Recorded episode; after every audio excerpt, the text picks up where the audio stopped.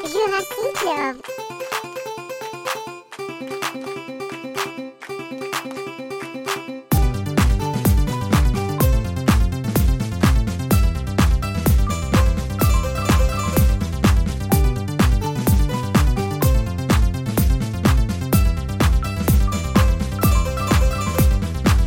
Ahí va. ¡Bravo! Bienvenidos a un nuevo Jurassic Club. Hola. Ahí estamos. Está comenzando una edición más de Jurassic Club Podcast. Chris, ¿querés hacer la ceremonia de ingreso? De inicio? Ay, ¿qué tengo que decir a todo esto? No me, avi- no me lo de avisaron de esto.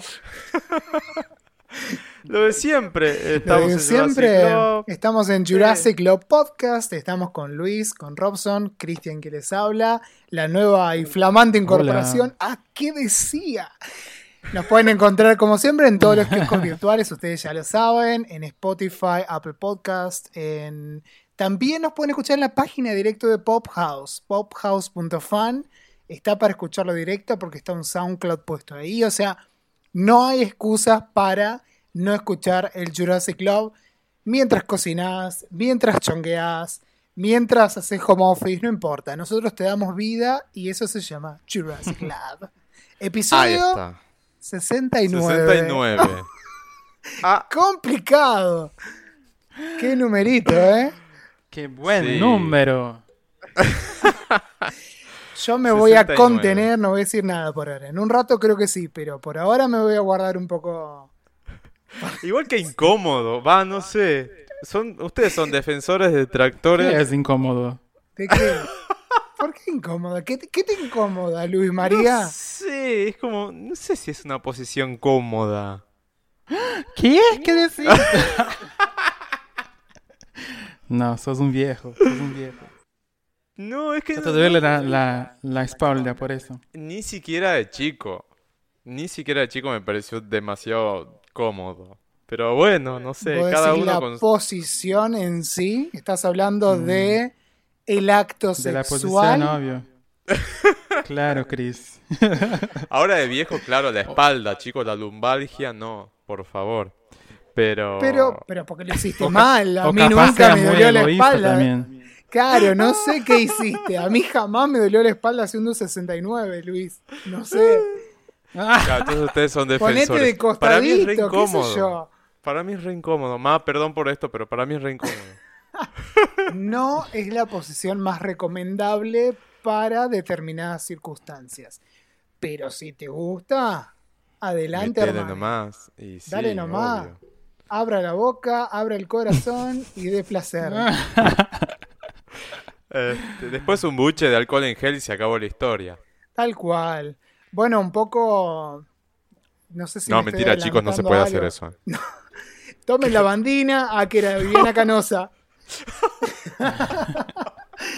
Eh, no, mío. es que más allá del chiste, ¿eh? o sea, yo, yo sé todo, todo lo que está pasando, pero hasta había algunos canales de televisión, no solo acá en Argentina, sino en otras partes del mundo, que recomendaban ciertas, eh, ciertos comportamientos sexuales que no te enfrentaran cara a cara con la otra persona. Por lo tanto, un 69 podría ser efectivo para prevenir el COVID, ponele. Claro, perrito. O un perrito, o un glory hole, que era como, yo creo que todo el mundo que está escuchando este podcast lo sabe, y si no, Google mata cualquier duda. Pared en agujero en Pared la de- pared, básicamente. Exactamente, una pared, un agujero. Creo que ¿qué el gobierno de? Canadá dio esas recomendaciones, si no me equivoco. Tal cual, tal cual, por eso te digo, Sí, esto, de está, Canadá. esto está muy chequeado, así que... ¿Alguna vez ya hicieron? Yo nunca lo hice. Ay, ¿Qué cosa? Ay, Lo que no. el Tuve uso del uno- gl- gl- glory, glory hole. Glory Hall, no. Tuve uno a No, disposición, pero no tenía nadie Yo con no. quien usarlo. No es algo que me atrae. ¿Vos sí, Chris? No lo Ah, hice, sí. pero estaba ahí. Lo que pasa es que Claro. no había nadie con quien eh, efectuar la fantasía. Ah. ¿viste? Como que no se pudo concretar. Era un bar Claro. naturalista, lo llamaban así. Te lo Ay, dejo ahí. chic. Eso es muy Europa, seguramente fue por es ahí. en Europa. Claro, porque acá, acá sé En que hay donde encontrás esas instalaciones, pero no sé qué onda. No, no, este, este era en París, un lugar eh, lindo, muy cuidado, todo sexo seguro, obviamente, todo el mundo, el que quería tenerlo tenía seguro porque era obligatorio, preservativos por todos lados, cuídense, por favor, no solo Claro. del COVID, sino de todas las enfermedades y transmisión sexual. Claro, eso, Y- eso es vital. No sé, no lo pude usar, pero yo sabía que estaba ahí. en algún lado estaba. Ya era volve- cuestión de volveremos, encontrar un compañero para usarlo. Volveremos a, a viajar y volveremos a, a- a experimentar, qué sé yo, no sé. Igual también debe ser un poco incómodo, ¿no? No sé, digo. Yo soy medio clásico, ¿qué quieren que les diga? Le salió la salteña de Yo soy igual, soy clásico también. No, yo La soy un asco, así que ya está, chicos.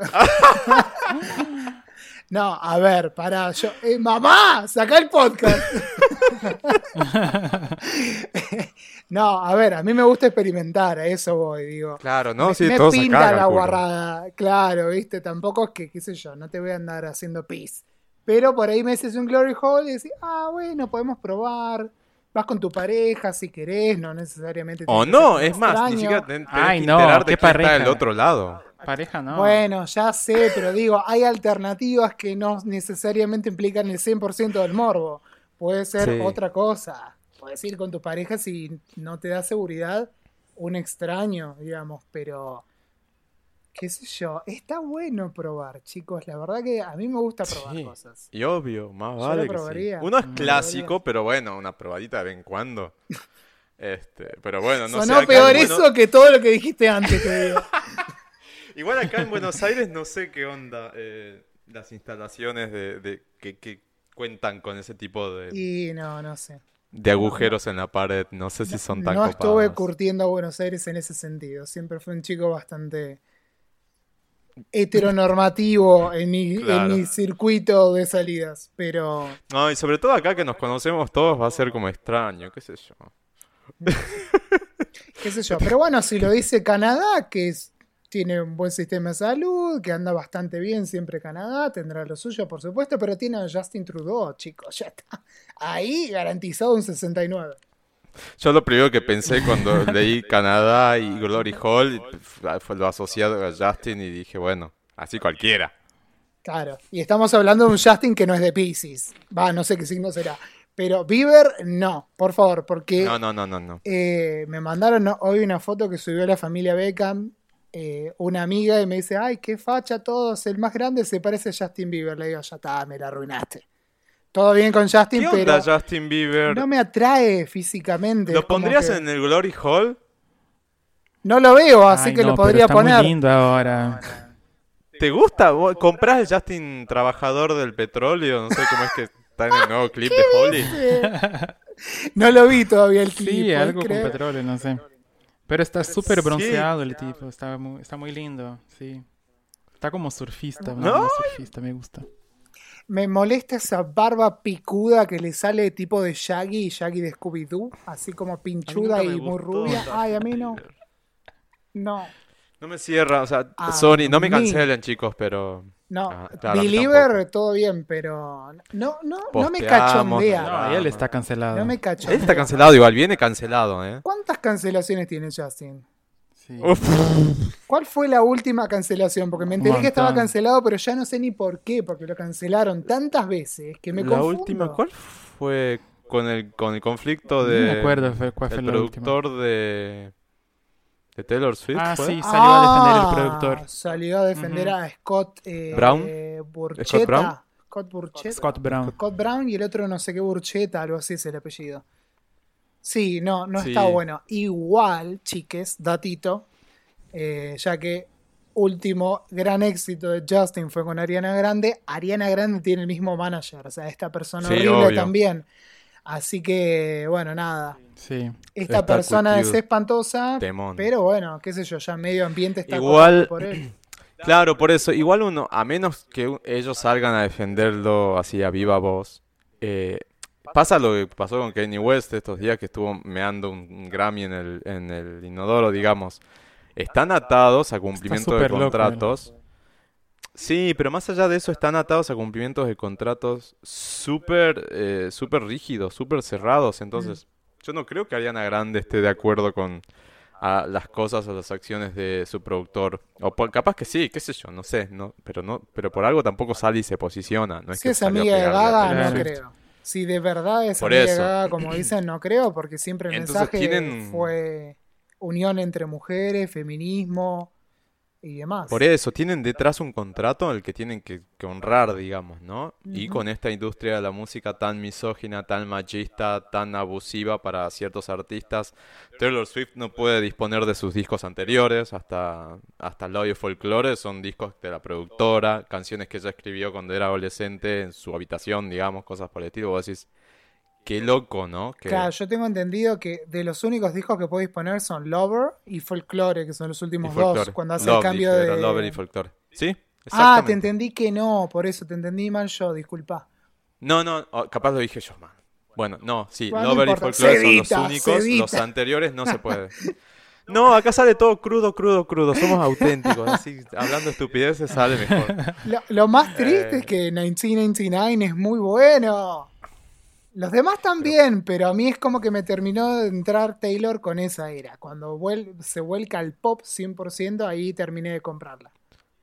Pero bueno, más, pero igual suena como loco, ¿no? Que ella haya escrito esas canciones de chica, muy, muy chica, y que no pueda disponerlas, o sea, que sean de Es propiedad horrible. de la disquera y nada más, o sea, es muy loco. Ujú. Vos imagínate como artista tus primeras creaciones, no puedes disponerlas, después es como, no sos un artista plástico que vendes el cuadro y bueno, ya está, es parte del, parte del, del colectivo, el que tenga la guita para comprártelo.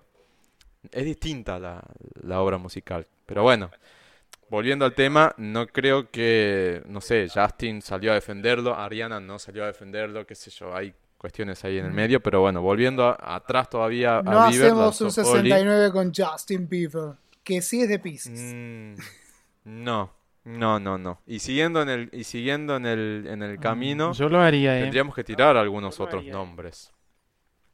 Ah, Está perfecto, me encanta. está bien. Rob defendiendo la parada en todo sentido.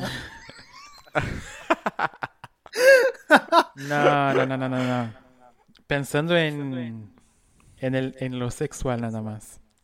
Otro que en estos días dio que hablar, este, llamando a, a que los gringos se anoten, los, los, los estadounidenses se anoten a votar, fue Diplo, que posteó una foto este, mostrando su trasero, básicamente. Está ahí, Cada, arroba cada Diplo en lo hace Instagram. igual, ¿eh? Le gusta Le encanta mostrar. mostrar, sí, sí, sí. Aparte, lo que tiene Diplo es que sabe que está bueno. Entonces juega con Obvio. eso.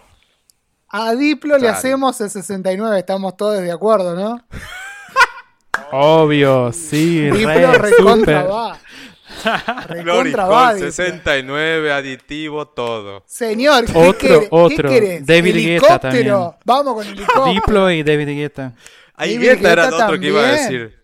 Sí, David sí, sí, Guetta, sí. aparte para, y te sumo al late Calvin Harris. No al primer Ay. Calvin, pero al Calvin como rubicito barbudo de los Me da últimos años, impresión igual la supuesta nude que se filtró. No la vi, no tengo el gusto. Sí, no, no, no sé. Bueno, nos quedamos con Diplo y David Guetta, en eso estamos, ¿no? Pero me parece porque Nunca, somos nunca ya... vi la nude de él. ¿No? Ah, esto- bueno, está, en algún No, momento se nunca. filtró, no sé si Bueno, todavía en pero- internet, pero... ¿Qué sé yo? Mejoró. Em, sí, Otra nude que se ponele... filtró es del, del chico. ¿Cómo se llama el actor? El ex de. mm, Me olvidé el nombre. ¿De quién? El actor rubio que se filtró la nude. ¿El ex de quién? ¿De Miley Cyrus? Liam Eh, Hemsworth. Ahí va, sí. Sí, fue de él que se filtró, la- filtró la nude, ¿no? Ah, no, no, Ah, no ¿también? sabía. Mira, yo no sé, al Liam ese lo, Sí, lo tengo medio como que me la baja, ¿viste? Me da como aburrido. El que sí compro y lo banco de acá a el final de mis días es al hermano, a Chris alias Thor. Lo Ah, banco bueno, para Thor. fuerte. Un tipo simpático, está re- es un fuego, pero aparte es súper simpático, buen tipo, se le nota. Banco. Y yo le hago un 69, ya que estamos en esta. No, se me fue el nombre. ¿Cómo es el que hace de.? ¿De Aquaman? No, no, no, no me refiero a él también. Pero Ay, es que me quise Jason hacer el vivo Momoa. y se me A todos para hasta vos. ahora. Jason, Mam- Jason Mamoa, ¿viste? Era. Jason Eh, Momoa. pará, Mamoa. ay, se me fue este actor inglés. Pará, lo estoy googleando. Ca- ¿Al que hizo Delton Cavill. John? Henry Ah, Cavill. oh. Por Bueno, favor, es tipo palabras mayores, chiques. o pero sea. ¿qué es qué or- war- eh, eh, Glory Hall, eh, Kama Sutra completo? Hay que verle la Ah, cara. no, por favor. Hay que ver Además- todo. Es que el otro día estaba hablando con una amiga, hice una encuesta en, mis, en mi Instagram, ya que estamos, vendamos nuestras redes, la mía, eh, en todas mis redes me encuentro como arroba Chris Hendrix con doble X como el músico, pero con doble X. Bien. Luis. Yo soy arroba Luis María W. Y yo soy Chipa y Media Luna. Ahí está. Amo el usuario de Rob, o sea, es muy creativo. ¿Se escuchó? Es lo más. Sí. Sí, se escuchó, se escuchó. Em, el otro Muy de goloso, ¿no? está- Muy de gordo. Sí, sí, sí, me encantó.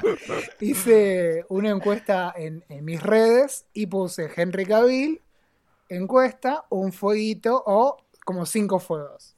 O sea, porque él, am- Ah, cinco Él no fuegos. es- Yo puse cinco fuegos. claro, No alcanzan los fuegos. no alcanzan los fuegos. Una sola persona, creo que votaron, no sé, como si dijera 60. De todas esas personas, una sola, una indigna mujer, que esa amiga igual la, la gastaba, le puso un fuego y le digo, escúchame. ¿Pero qué, qué, qué Hasta querés? hombres heterosexuales le pusieron como 80 fuegos. Y vos le venís a poner uno, me estás jodiendo tipos a los que no les gustan los tipos. Le, le gusta Henry Cavill, ¿entendés? No ¿Y qué te dijo? ¿La, la- lograste sacarle algo? Su explicación es que es tan perfecto que Ah. algo puede ser que no le atraiga como para cinco fuegos, sí le atrae para uno. Si fuego va. Ah, listo. Pero claro, no cinco. está cancelado, digamos. Bien. No, no, no, Yo no, tengo otro- encanta, pero no hay. Tengo otro nombre dando vueltas. Idris Elba. Quiero saber sus Ay, opiniones. Sí, re. Sí.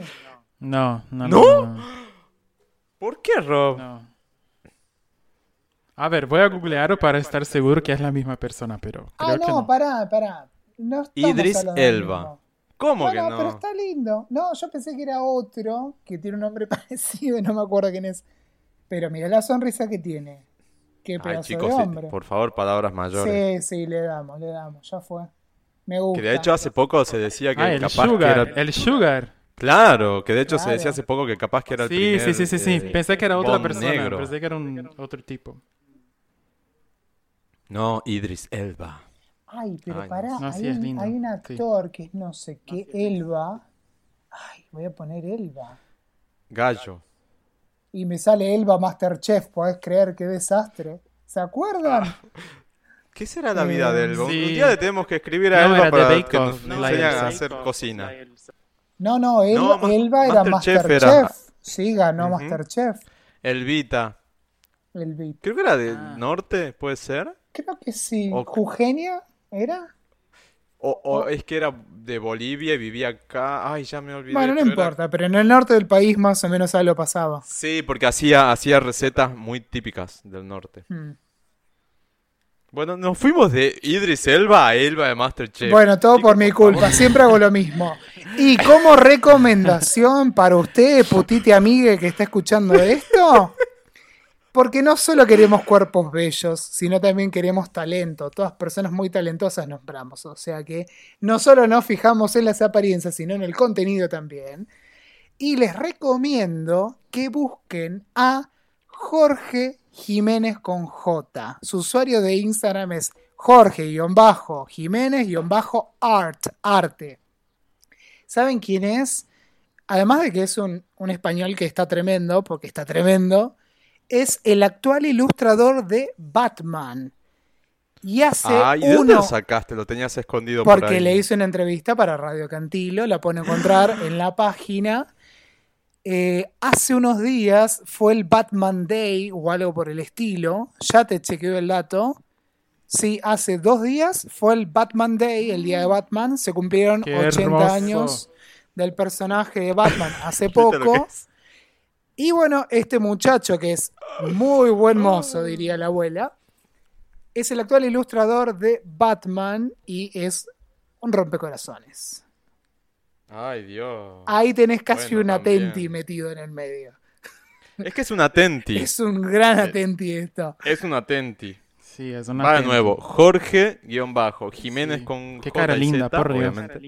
Guión bajo art. Sí, eh, o Jorge Jiménez le va a salir primero. era preparador físico y demás.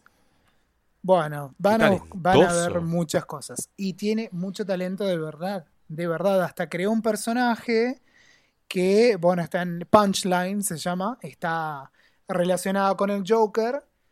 Y es una de las villanas de la nueva generación de Batman que le están pegando. Así que, ¿viste? Te tiré un poco de, de Jorgito. Hablando de, de superhéroes, ¿viste que dicen que Gaga se va a unir al universo de Marvel? ¿Era? Ay, ya se me acaba de ir. ¿Será verdad? Desconozco. ¿Escucharon ese, ese chisme en estos días?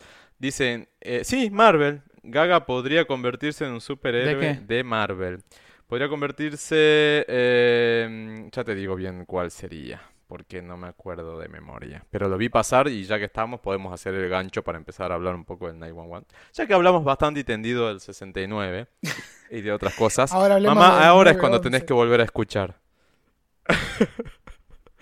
Sí, no, dicen que Marvel estaría interesado en contratar a Gaga, no que Gaga fue atrás de Marvel. Y mm, Ay, no, Emma Frost. Ese ¿Qué? personaje va a ser. Es un re Exact- personaje de los X-Men. exactamente, exactamente, dicen que quer- querrían que, que sea Emma Frost. Emma Frost, Es- además de que es un personaje icónico. Acá el chico cómic me salió. Eh, Ajá, Yo no conozco mucho, pero te escucho. tengo, tengo unos cuatro años de radio con un fan de los cómics. Todos los jueves haciendo columnas, así que aprendí mucho. Pero soy muy fan de X-Men. bueno. Y Emma Frost es un personaje fundamental de la saga, es una de como las primeras, de las inaugurales, por llamarlo de alguna forma, o al menos es lo que tengo entendido. Si le erro algún dato, sepa disculpar, oyente de, de, de Jurassic. Casi de Pop House. Y es psíquica, tiene poderes resarpados, es una femme fatal porque está muy linda también. Y para mí, Gaga reba. ¿Viste Gaga cuando está con el pelo blanco? Esas pelucas que se pone y qué sé yo. Y ahora Me que está a full con House Labs. Reba. Sí, Reba como el para video de Frost. Guy, que me encanta. ¿El video de qué? Se fue. ¡Ro! De Guy, G-U-I. Ah, el video sí. de Guy, G-U-I. Ay, qué tema, por el amor Que de tiene el pelo súper largo. Exacto. Hice la coreo. Blanco. Ustedes no lo escuchan. Ahí Claro. volviste, Rob, ahí volviste. Bueno, así, pero en modo superhéroe. Para mí va, ¿eh? Me gusta, me Para mí gusta. también. Habría Sí, que para mí ver. También, Reba. Claro, el tema es que lo que tienen que tener en cuenta también quienes sigan a, lo que es Marvel, a partir de Endgame, que fue la última película de los Avengers, Bye Bye Avengers, eh, se reconfiguró, porque no voy a spoilear nada, no tengan miedo, pero hay personajes que ya no están más, hay personajes nuevos que aparecen. Creo que la única película que sacaron después de Endgame fue la de Spider-Man con eh, Tom. No me sale el apellido. Holland. Tom Holland. Tom Holland. Sigue Tom Holland en el rol de Spider-Man. Casi sale Spider-Man del universo Marvel, pero eso se las cuento otro día. Y la única peli que sacaron, o sea, tienen que seguir la línea porque están todas conectadas las pelis. ¿Sabés que tendríamos que un día eh, invitar a, a- a este fanático de, de cómic que nos estás diciendo para que nos dé un cómics para dummies? Porque yo ponerle no tengo mucha idea del mundo del cómic, pero me parece súper interesante. Tipo un Por A, eso B, poder C, que necesitas sí o sí leer. Claro, ¿entendés? Porque tipo, eh, a Emma Frost, Frost- Frozen es Frost. Frost. Ay, ya me- Frost. Frost, ahí está, Emma Frozen. Frost. Let it go. Claro, Let Emma it Frost. go. Este, pues la tenía, porque había leído esto lo de Gaga y la tenía más o menos de vista, pero ni idea Sí. cómo acopla, de dónde va, de dónde viene, hacia dónde, por qué, ni nada de esto. O sea, pero yo sé que hay un mundo, un universo Así como hay multiversos, porque uno es el Marvel, el otro es no sé cuál, el DC, el otro es no sé cuál, y cómo se cruzan, y por qué Batman no puede pelear con Superman, y entonces no entiendo nada. Para mí son superhéroes todos y se acabó la Eh, historia. todos hemos tenido ese momento, así que no te preocupes. Es más común de lo que pensás. Lo que pasa es que la gente mezcla los personajes de DC con los de Marvel, piensa que Superman es de Marvel, pero no, es de DC y así todo. Igual Claro, hay, por eso. hay crossovers, pero es para una charla mucho más larga y yo no te puedo dar toda la data que me gustaría darte. Pero, por eso. pero Quiero sí, que hagamos ese episodio en algún momento. Porque yo lo único que tengo de back en Nintendo es la DC vs Marvel, que te pe- peleabas ahí en la peleita, en la lucha, en los Claro. videojuegos. exacto. con esos dos universos, pero no entiendo mucho y quiero tener más detalles. Me gustaría aprender sobre, Claro. sobre eso. Bueno, eh, lo que te tiro de Emma Frost, para que vos tengas una idea, es básicamente X-Men apareció por primera vez en el año 80, es un miembro importante, cambia de estado, pasa a un estado que se llama diamante, no me pidas muchas más explicaciones porque tampoco te las puedo dar. Y tiene, es psíquica y demás, tiene telepatía, viste, tiene como ciertas habilidades telequinéticas, físicas y demás. Así que yo se los recomiendo a quienes hayan jugado a los jueguitos de X-Men para la consola que haya sido o PC, han encontrado seguramente a Emma Frost. Busquen Qué las imágenes y van a, van a saberlo porque yo la he usado. Bien, bueno, vamos a averiguar entonces.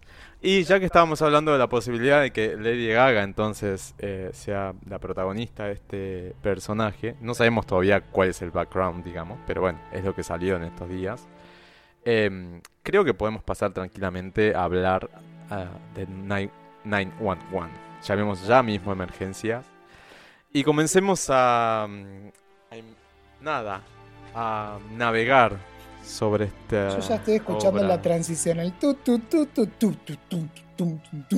Mal. Por favor, en la Mal, edición mal, ponelo mal. porque lo necesito. Bien. Ese violín silencio. entrando.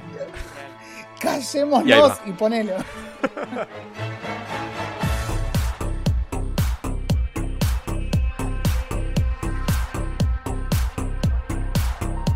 A ver, lo primero que me llamó mucho la atención es como lo más general, es que no es un sencillo. ¿Esto es así?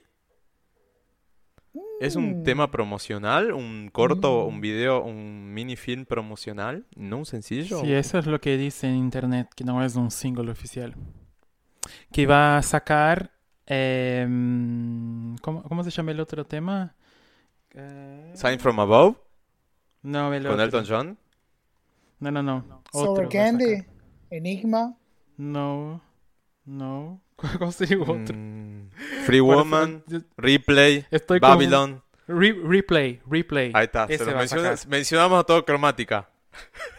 Claro, en algún momento. que no soy fan de cromática, Gaga. En, en orden de track, en orden cronológico, en orden de tiempo, en orden alfabético. De preferencia, Alice. Yo quería Alice. Ay, sí, por favor. Sí. Lo Pero que no pasa es que. Alice la tendría que haber sacado antes para sacarla. Ahora ya está el concepto instalado. Alice tiene sentido como iniciador del disco. Después es como que ya está planteado el concepto de, Sí. de- de el, con respecto al rol que cumple esa canción dentro de Cromática, digo. Es muy introductoria, entonces como que ya está el universo Cromática en nuestras manos. Igual, Pero como un regalo para nosotros. Ay, sí, por bien. Sí, me gustaría un Sign from Above. Me Sign from gustaría. Above Me parece que viene. Además, cuando lo vi al video de eh, Vita Voce, ¿es Vita Voce? Vol- Ay, ¿cómo se Eh, de Voce Valentino? Vita. Está. Vita. Voce Vita. eh, cuando vi el video que grabó para el comercial de, Valentino, Hermoso, me pareció hermoso. hermosa la publicidad. Sí, además, Sí. Sí, además sí, ins- sí, sí. inspirador con los chicos, con los pibes todos cantando, les pibes todos cantando, me pareció divino. Así que yo me imagino ya un video algo así, digo, ah. Pero bueno, me sorprendió que no sea sencillo. Yo no sabía, me estoy enterando así. ahora. Pensé que era un sencillo real. No sé, a ver, ¿qué dice la Wikipedia? La Wikipedia, Wikipedia dice dice que es un single. sencillo. Exacto. Igual Wikipedia te mete todo como single. es Claro. medio. Sí. No es muy fiable. ya mismo voy a decirle a Wikipedia que no es single. Escúchame. Wikipedia. No es single. Bueno, si dice Rob que no es single, yo le creo a Rob hasta que internet me demuestre lo contrario. Y sí, tal cual. No, hay que creer en lo que está en la internet, pero Wikipedia no es una página confiable.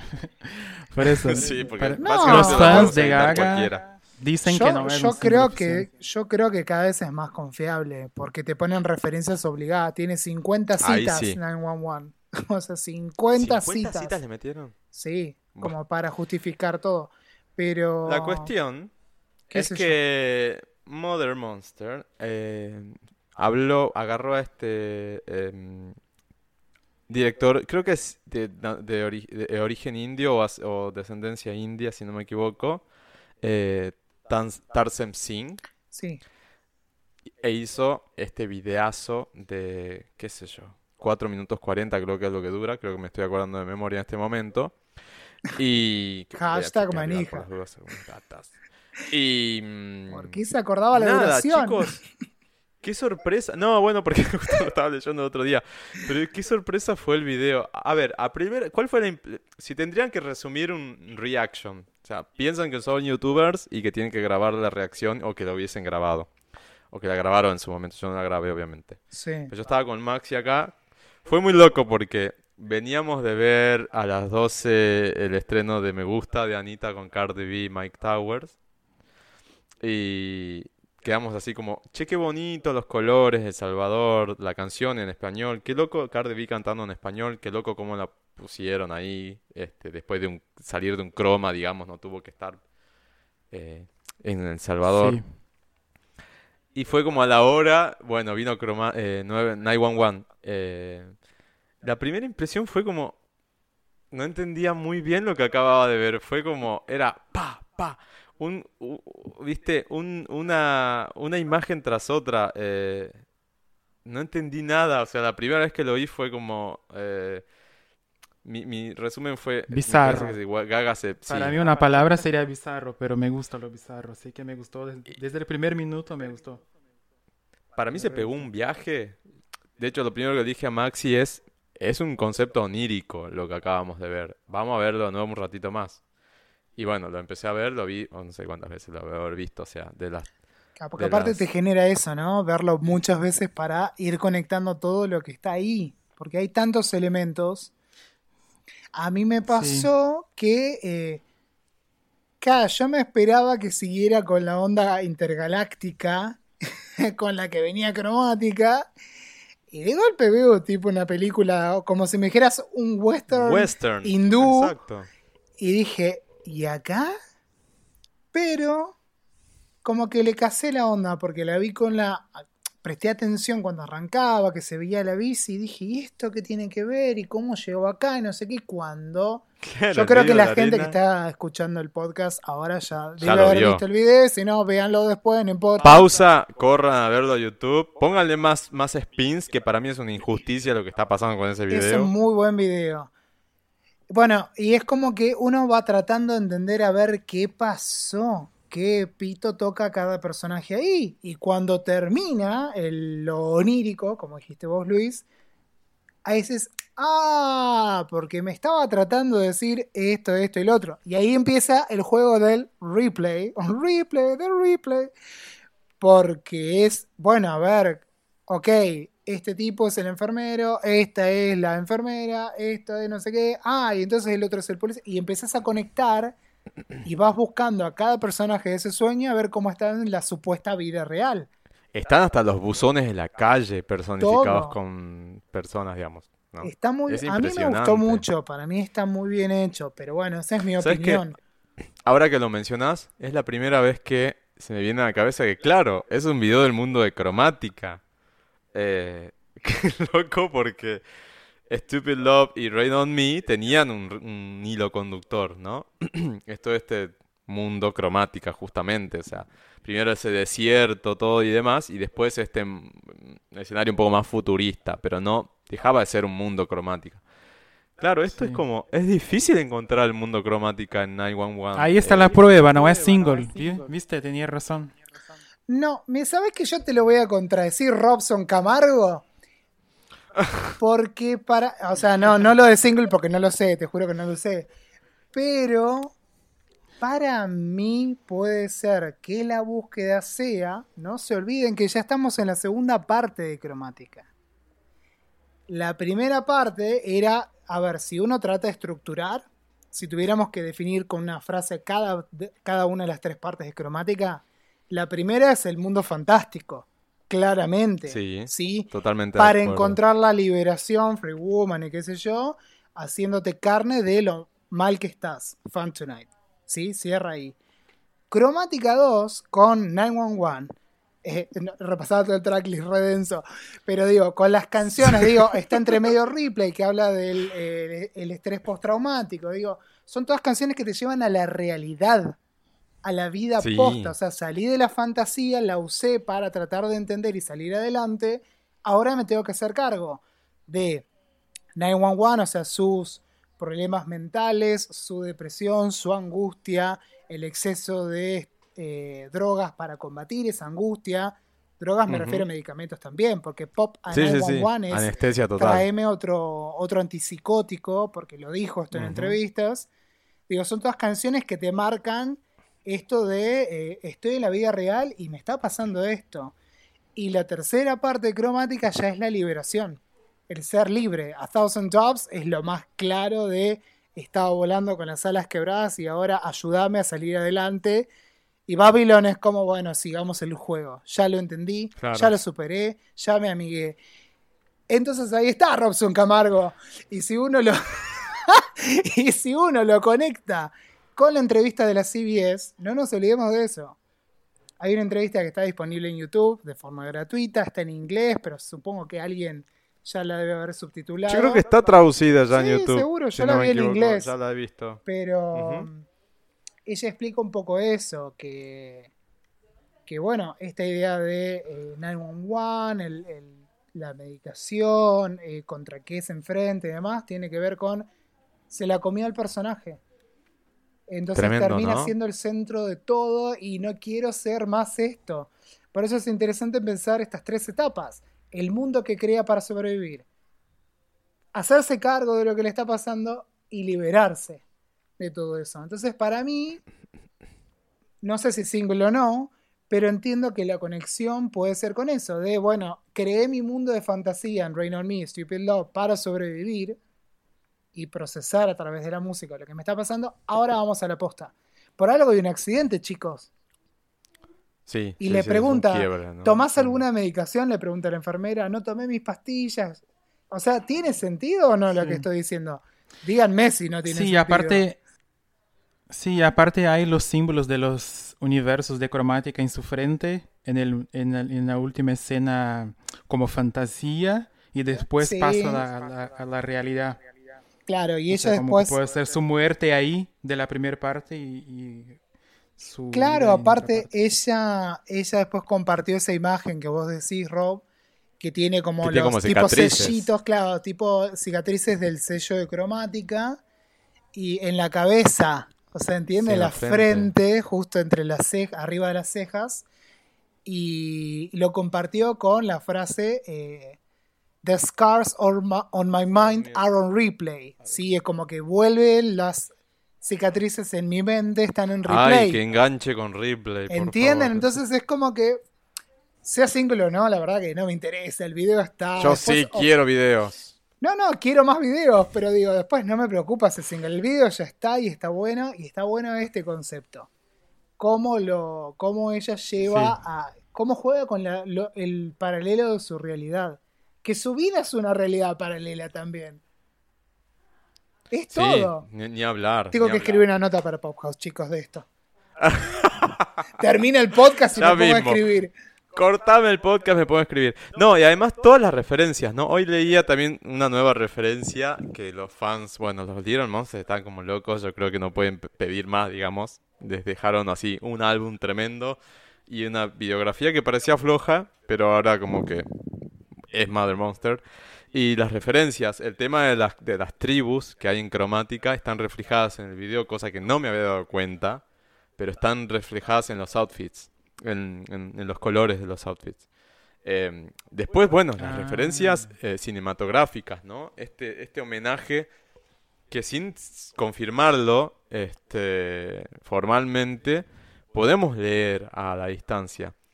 Em, me llama mucho la atención, me da mucha intriga a Gaga eh, nutriéndose de todas esas fuentes de inspiración o de referencia, por así decirlo, porque hay, escenas que son idénticas, por, por, por, nombrar este, a algunas películas a las que decimos que se hizo referencia. Y me, me intriga mucho eso, ¿no? El, proceso creativo eh, que la llevó a eso. Qué lástima que no hay mucho de, de cómo fue y demás. Sabemos que el video se grabó en agosto, o sea que ya hace bastante.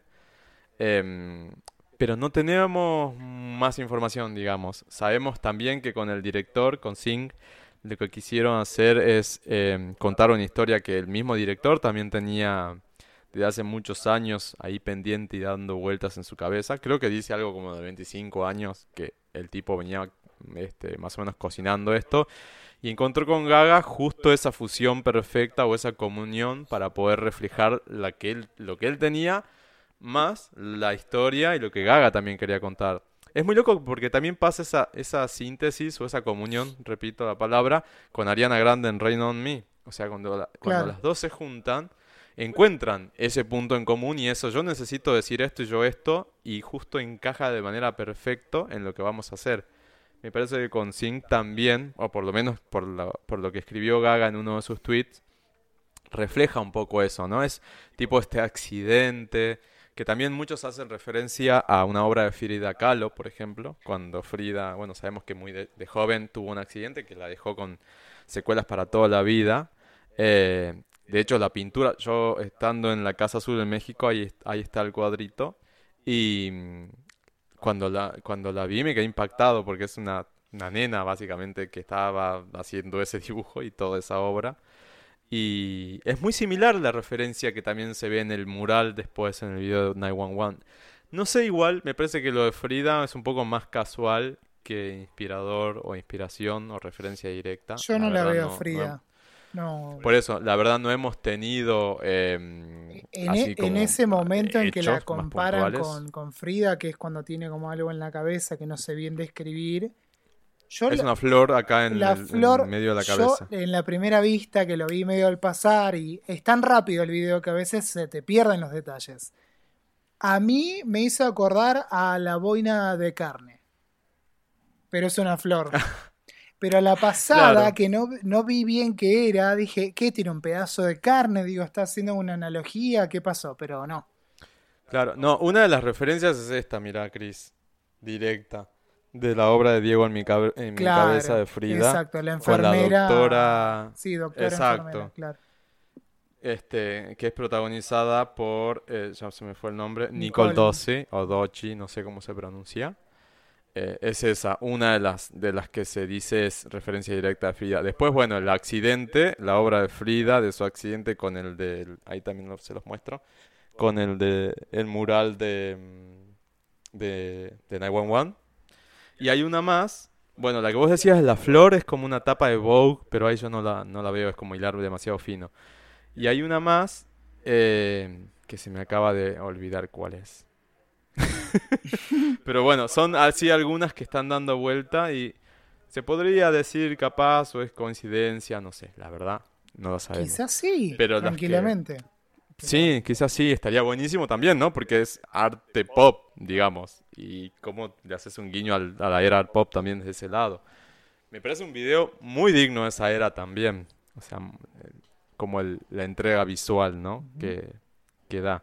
Y después, bueno, las referencias cinematográficas, eh, básicamente tenemos a eh, Jodorowsky, que es este, este eh, director chileno que creo que es ucraniano en realidad de nacimiento. Em, tenemos también eh, un ocho y medio de Fellini, del director italiano. Y como que lo, más fuerte que se ve es este el color de las granadas o de color of pomegranates, perdón, que es de Sergei, ¿no? Eh, es una película tremenda. El otro día estábamos grabando para las para el podcast de las hermanas con Rob y le decía que está en YouTube. Así que si tiene un poco de, curiosidad de, saber de qué se trata esta obra, busquen así The Color of Pomegranates. Y la van a encontrar. Es cine serbio, eh, no es cine serbio, es eh, cine eh, soviético del año 69, dirigido por un director armenio. O sea, mirá la mezcolanza de cosas. Sí, tal cual. Es que por eso también desconcierta al comienzo, ¿no? Como que uno dice, bueno, ¿cómo entra en juego todo esto? ¿Qué tiene que ver? Exactamente. Las referencias a esos, a, esas, a esos filmes son bastante fuertes. ¿Por qué fue a buscarlos ahí? Este, puntualmente. ¿Y cómo es que logra hacer ese resumen y ese y relacionarlos a su vez con un accidente de tránsito?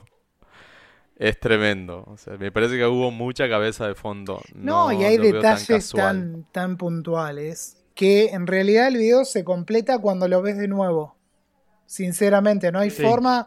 No hay forma de entenderlo de primera, porque realmente se completa con, con los replays. O sea, por eso es el chiste hoy.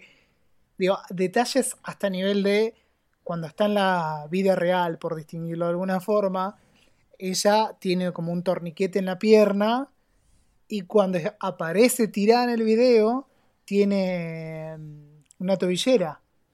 También de color rojo, o sea, la sangre estaba, pero está la tobillera. Bueno, todo está puesto en el mundo real y en el mundo onírico bien. Y lo interesante del plano onírico es que normalmente los sueños son muy flasheros y por eso es flashero este, pero está bien representado porque tampoco deliró tanto si uno empieza a ver, por eso les digo, que se complete el concepto dándole replay, empezás a comparar, decís, ah, cuando hace este gesto que le acerca la cara es porque le quiere hacer eh, RCP, cuando tapan al tipo es porque el que se está dando la cabeza contra el volante, ah, contra el airbag, mejor dicho, del auto, lo va a tapar la doctora para que no tenga frío hasta que llegue la ambulancia y por eso se da la cabeza contra el almohadón, digo, empezás a completar las distintas cosas Incluso los que están en azul, que apuntan para distintos lados, para mí son los policías.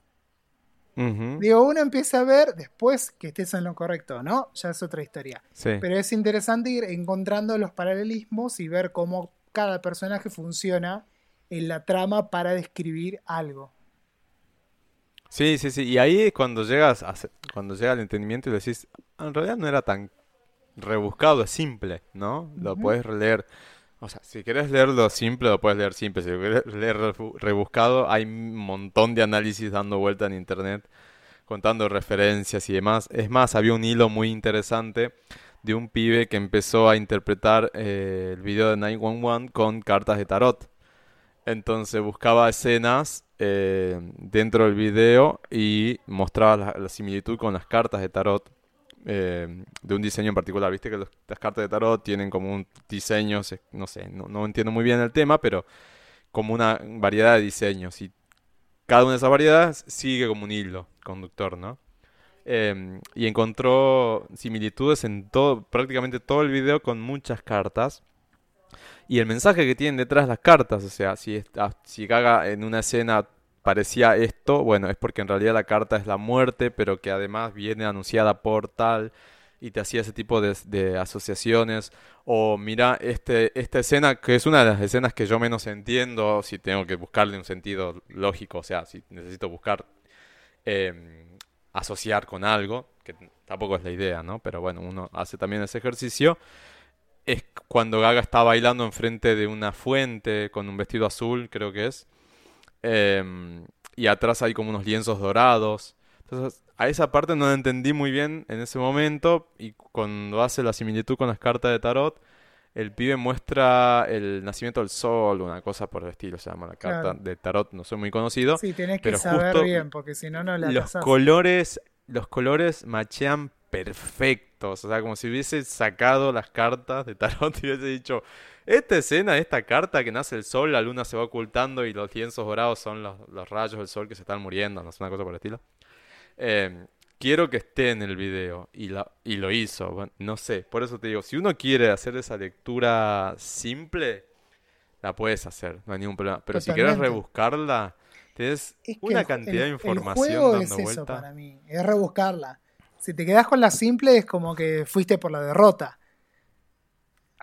el juego de cromática siempre fue tratar de entender qué está diciendo. Digo, para, para una canción que habla hasta de meter sus eh, muñecas en, una caja, hasta que. Digo, hay un montón de eh, comparaciones, Ah. metáforas y demás, que por eso está en un momento con, con dos cosas en la mano, balanceándolas. Las balancea y ¿qué gana? En el medio del balance. Fíjense después. Mm, Porque Gaga Exacto. aparece esa escena que mucha gente en, en, en TikTok, yo la verdad TikTok no uso, acá le estoy revisando la escena. Ella está balanceando como una especie de cartera y en la otra mano la verdad que no sé bien qué tiene. Pero está mirando las dos cosas y haciendo esto. Una mano arriba, otra abajo, como diciendo, bueno, ¿qué gana de todo esto? Hay un Ah, montón de cosas. Un montón la de cosas para, para ganar y agarra y mete dentro de eso como un pin, algo que pincha. Bueno, nada, hay un montón de cosas para ver. Es lo más interesante. Yo quiero plantear otra cosa distinta que tiene que ver con algo que a mí por lo menos me llamó la atención. Gente quejándose de la performance del video, digo, en la cantidad de reproducciones, sobre todo. Ah, sí, sí, Cosa sí. que a mí realmente no me interesa demasiado, pero entiendo que hay gente que está preocupada. Estoy viendo ahora, en este preciso momento, 17 millones en cuatro días. O sea, no me parece que le esté yendo mal. No, pero hay gente que le va tenés, mucho eh, mejor, pero es Gaga, Claro, chicos, por no eso. es BTS. tenés ref- Exacto, a eso, me, a eso iba. Tenés Gaga con un video raro. Te está metiendo un western hindú en una canción onírica, metafórica, sobre casi suicidarse y tomar antipsicóticos. O sea, no es trendy, chicos, la verdad que no. No, exacto, viene por ahí el- el- el- la, la cosa. Sí, a mí también me llamó la atención. Yo no te voy a negar que las primeras 24 horas, cuando vi cuánto había, había sumado el video, dije, ¿qué onda? ¿Dónde están los Little Monsters? Porque por lo general explotaba siempre. Claro. Pero, pero totalmente, es eh, totalmente, totalmente fuera del mainstream lo que hizo. Si, si es mainstream, es porque nada, lo- logró que la propuesta supere todas esas expectativas. Pero digo, no es un video fácil Es de que, chicos, mirar, eh, no sé. a ver, con una mano en el corazón, quiero saber sus opiniones. Cromática es mainstream en sonido y es under en contenido. No sé si under, Sí. pero no es mainstream. No es lo que la gente compra. Digo, es un disco, ya lo hemos hablado, tiene un podcast entero de como tres horas de cromática en el cual desarrollamos ampliamente esto. Sí, Pero es un disco que está hablando sobre salir de la depresión a través de la música, por resumirlo de la mejor manera. Y cada canción refleja un momento de ese proceso difícil que ella atravesó. Algunos la pueden llamar exagerada, otros no, pero es lo que ella vivió y punto. Sí, no la vamos a juzgar, no vamos a evaluar, son sus vivencias, son sus traumas puestos en música. No es que está haciendo una canción, qué sé yo, sobre enamorarse en la pista de baile o algo más tradicional, si se quiere, o oh, me rompió el corazón y qué sé yo. creo que no la única desprecio esas canción, canciones, me encantan también. Pero creo que la única canción con ese contenido en cromática es Sour Candy. Que, y que la leo más como una, entre comillas, obligación. Debe haber sido la disquería diciéndole, o la- el sello discográfico, no sé quién fue, pero debe haber sido diciendo, che, tenemos a Blackpink, hace algo. Y bueno, algo chicle tengo que meter. Claro. Claro, algo de eso. Porque es la única que para mí suena off cromática. Es como un spin-off. ¿Por del- contenido decís? ¿O por el sonido también? No, el sonido no, porque el sonido tiene ese house más clásico que no, no me hace ruido dentro de cromática, pero el contenido sí, porque vos te... Creo que ninguna letra es tan superficial como Sour Candy. No, es No cierto, sé. es cierto. Incluso Babylon con todos los chistes que hace en el medio, porque es una canción con mucho humor, eh, tiene un No, contenido mucho pero- más fuerte. Es que No, acá está estoy, hablando de acercarse a Dios directamente. claro, estoy O sea, repasando todo el tracklist y tenés razón. Por lo menos yo coincido en eso. Que Sour Candy es la que menos, eh, menos impacta me- emocionalmente. Ahí me parece que le dijeron, che, tenés que meter algo. Dale. Mete que las pibas vienen con nuevo disco, hay que ver qué onda. y bueno. Igual para mí eh, tiene sentido porque siempre la entendí como que viene después de Plastic Doll y antes de Enigma. Digo, en el orden que aparece tiene sentido y que sean las Blackpink, que siempre todo lo que son las, las agrupaciones coreanas, tanto de hombres o como mujeres, cualquiera, no importa el género, digo, han sido vistas como superproductos, fiel. Sí. Es como, como esas bandas tipo un One Direction coreano, ¿viste? Los Simon Cowell que te junta cuatro o cinco buenos talentos y te los mete. Digo, que esté puesta después de, de hablar de ser una muñeca de plástico, no me, no, no me hace ruido, me suma. Pero bueno, ahí yo me estoy, estoy hilando muy fino. No, por el concepto, porque justamente está criticando eso. No, y, So- y es Candy dice, che, yo no soy eh, una... Parezco un caramelito, una cosita dulce divina, pero soy más agria que la mierda. O sea, bancame con todo lo que soy. Claro. sí. Pero te gusta Plastic Doll. Me gusta Ay, todo cromática. Al principio no me cerraba. A mí me costaba. ¿Te acordás del Lo el charlábamos. episodio de cromática, Chris? Que dijimos Plastic, Plastic horrible. 2 es la que menos pega. Sí. A mí no me No, gustaba ponerle... No me gustaban. Las tres que no me gustaban, o sea... No me gustaban con Horrible, Gaga, Rob, es, como, es como decir, no me cierran. No, no me gustaban. No me cerraban. Ni Plastic Doll, ni Free Woman, ni Fun Tonight. Y me querían matar todos. ¿Cómo no te va a gustar Fun Tonight? Y encima Free Woman que... No me llegaban hasta que en un momento es que cromática funciona en replay también. A medida que lo vas escuchando, vas desgranando y vas entendiendo por qué. A ver, chicos, ¿les parece coincidencia que justo saque, eh, sumo otra cosa a la charla, ¿no? El libro de la Born This Way Foundation, hoy, hoy cuando estamos Mm. grabando, hoy es 22 de septiembre, salió a la venta Channel Kindness, o sea, eh, vamos por la amabilidad, encaremos, canalicemos la amabilidad. Son historias de amabilidad y comunidad, así lo venden al libro. Digo, no es casual que la misma semana Gaga da la entrevista o se hace pública la entrevista con la CBS en donde habla de todos sus traumas personales y la amabilidad y qué sé yo, esto que me parece muy fuerte y cierto, cuando se le acercan y le encajan un celular en la cara y le empiezan a sacar fotos y le da pánico, Pánico, exacto. eh, la fibromialgia se le dispara más fuerte con eso. Digo, justo en esta semana saca 911 que habla de eso. Digo, en el lapso de una semana, ¿no? Porque no fue justo esta semana. Pero saca 911, sale la entrevista, sale este libro también, va a dar una conferencia con su madre y no sé si más gente hablando sobre el libro, que tiene historias de resiliencia, valentía, de salir adelante, de amarse a uno mismo. Digo, hay mucha gente que la critica a Gaga y piensa que eso es como un simple eslogan y ya, pero. y que ha hecho su carrera en base a aprovecharse de eso. Hay gente que lo dice y lo piensa y es válido, obviamente, porque es lo que piensan. Pero me parece que ya a esta altura de la carrera de Gaga cuestionarle eso está un poquito de más. Pero bueno, es mi opinión. Eh, Pero claro. no es casual que haga todo esto la misma semana. Algo está queriendo decir, va, ya lo dijo con las tres cosas que hizo. Y ahora está en Nueva York. ¿Qué andará haciendo? ¿A qué, a qué habrá ido? Muero de, muero de intriga. La vi saliendo de un, de un local de Sephora con bolsas.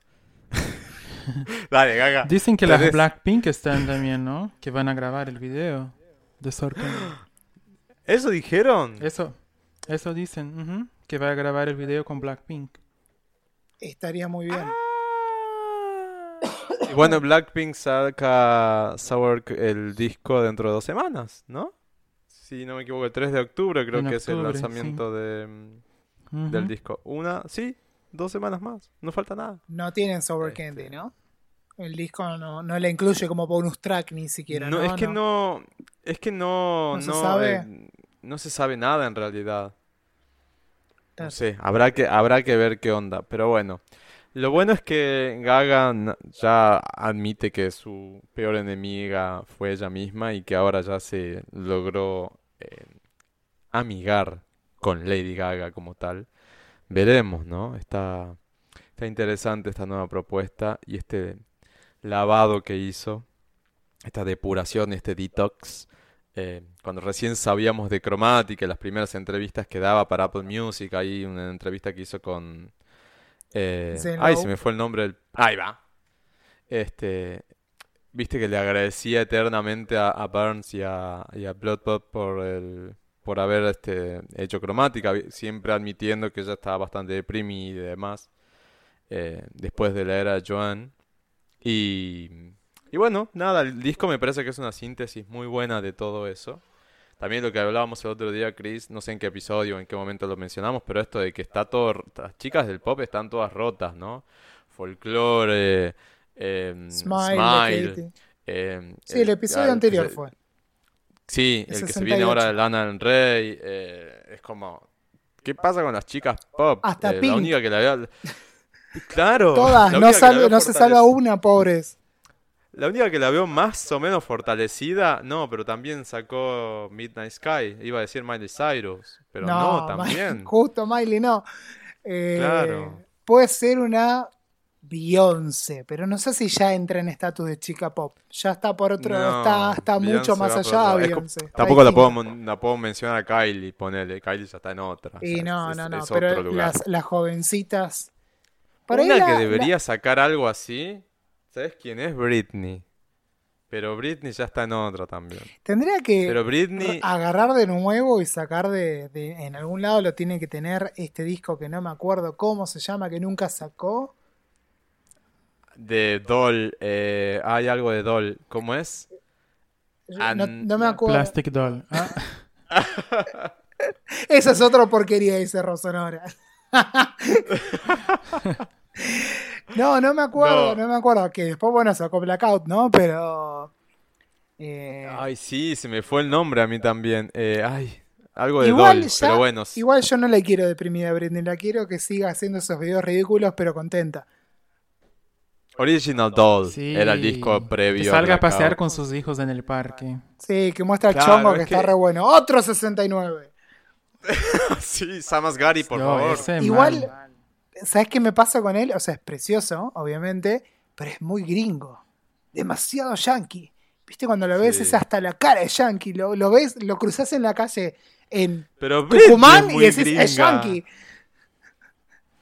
Pero, pero le viene de 10 Britney también. Britney es Sí. re sureña. Ay, es- sí, gente que come grasa y se viste feo. Claro, algo te tenía que decir. Pero Pero, igual yo bueno. no le miro la cara. Pero en el, en el Glory. Hole no se ve, decía. Además, Bueno, Sam, pará. por lo que ya hemos visto, tiene para rato para eso Glory Hall. Pero bueno, más allá Parece de eso. Glory, Britney, Glory. Ah. ¡Oh! Y el Mood Mm. Ring. Le puse un Mood Ring en el Glory Mood Hole. Ring. ¿Sabes qué? Claro, pero bueno, volviendo al hecho, me parece que Britney tendría que hacer algo así. Pero bueno, más allá. Yo primero quiero eso. que liberen a Britney, arranquemos Quiero que por esté ahí. bien. Yo también, Claro, exacto. Que esté bien ella y haga cuando le pinte. Que haga algo. Y como que Pero no, no se encuentran que- ustedes en esa conversación de, ay, pero Britney no tiene talento, la típica, ¿no? Típico comentario. Y a mí no me interesa si canta, no canta, si es Alvin y las ardillas en el disco, no me importa, es Britney, la quiero igual. Es Britney y es divertido y hay que entender las cosas como lo que son. Britney es eso y nos encanta y punto, terminó. yo quiero que, yo quiero que Britney haga un disco en el que ella realmente sea ella. Así sea una, una mierda. Yo se lo voy a comprar, no tengo drama. Aunque Pero sea un quiero- smile, ah, seguía, ¿viste? Uh, No, que sea ella, digo. ¿Cómo permitís eso? Yo dije que sea Me ella. no, yo me voy a quedar callado. Los, los Katy Cats que se ocupen de eso. Em, no, pero que sea ella, porque Britney en los discos que tiene, em, excepto en, Brit- en In The Zone, eh, es muy los demás, no, No, ella. pero En In The Zone es donde ella Si va a se sacar puede un disco a base de los, de los cuadros que pinta, va a sacar un disco para niños. Estaría genial. Y bueno, Yuya. Escúchame, pará. Amy, Amy Lee de Evanescence sacó un disco para niños, no lo va a sacar Britney. Sí, por eso. Madonna, flashó señor inglés, escribió libros para niños. O ¿Te sea, acordás del libro de Madonna? Mr. Chicos, yo quiero un no disco. Yo quiero un disco de Ma- Madonna producido por Gaga. ¿Se imaginan lo que sería eso? ¿Qué? Eh, ¿puedo- No sé por qué el otro día me puse a ¿puedo pensar eso. pero-? Ah, Disco de Madonna producido por producido Gaga. por Gaga. Sí. Eso No, quiero. no ¿Puedo decir eso. una mala palabra? Estoy autorizado. Obvio. Sería bien cerrarle el orto a todos los rompepelotas que joden con que Gaga copia a Madonna, que Madonna no sé qué. que- Ya está, esa pelea ya fue. Sirvió Demo para de- vender fue, discos y vendieron Demo los de-.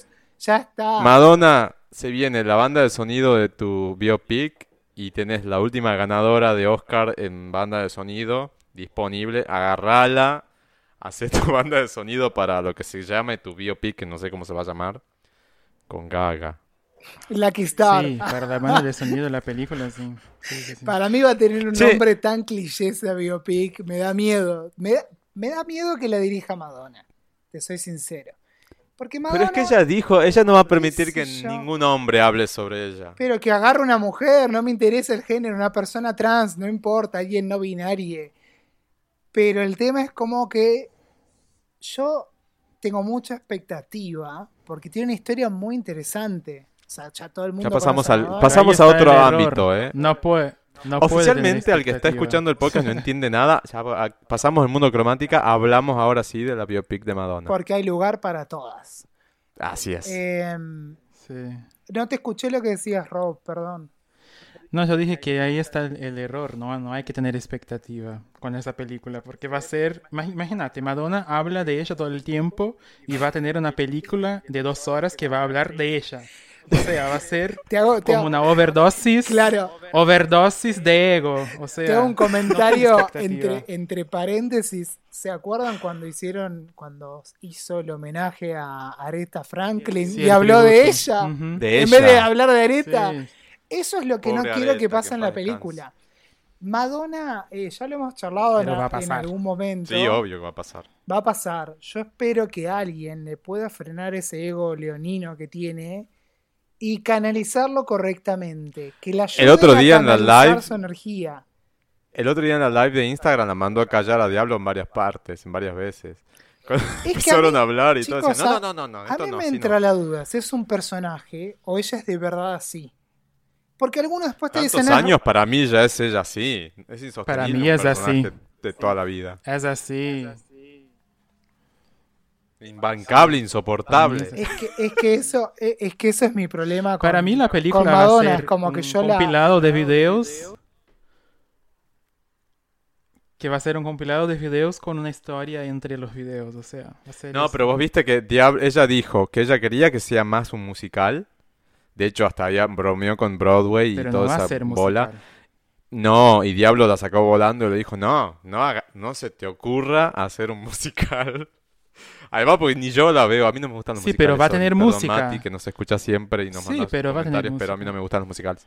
Sí, obvio va a tener música, No, pero, bueno, ponele, un equilibrio muy justo de eso es Bohemian Rhapsody. Digo, la película de, de Freddy. Está bien logrado eso. Que tampoco es Mezclando Ese es los otro momentos. punto, ¿no? Ah, Pero a ese es me otro gustó, punto. pero bueno, A mí me gustó, Pero va a ser más mala Me, que- me pareció muy family Hollywood. Yo quiero algo que es crudo. Mostrámelo a Freddie Mercury crudo, como era, posta.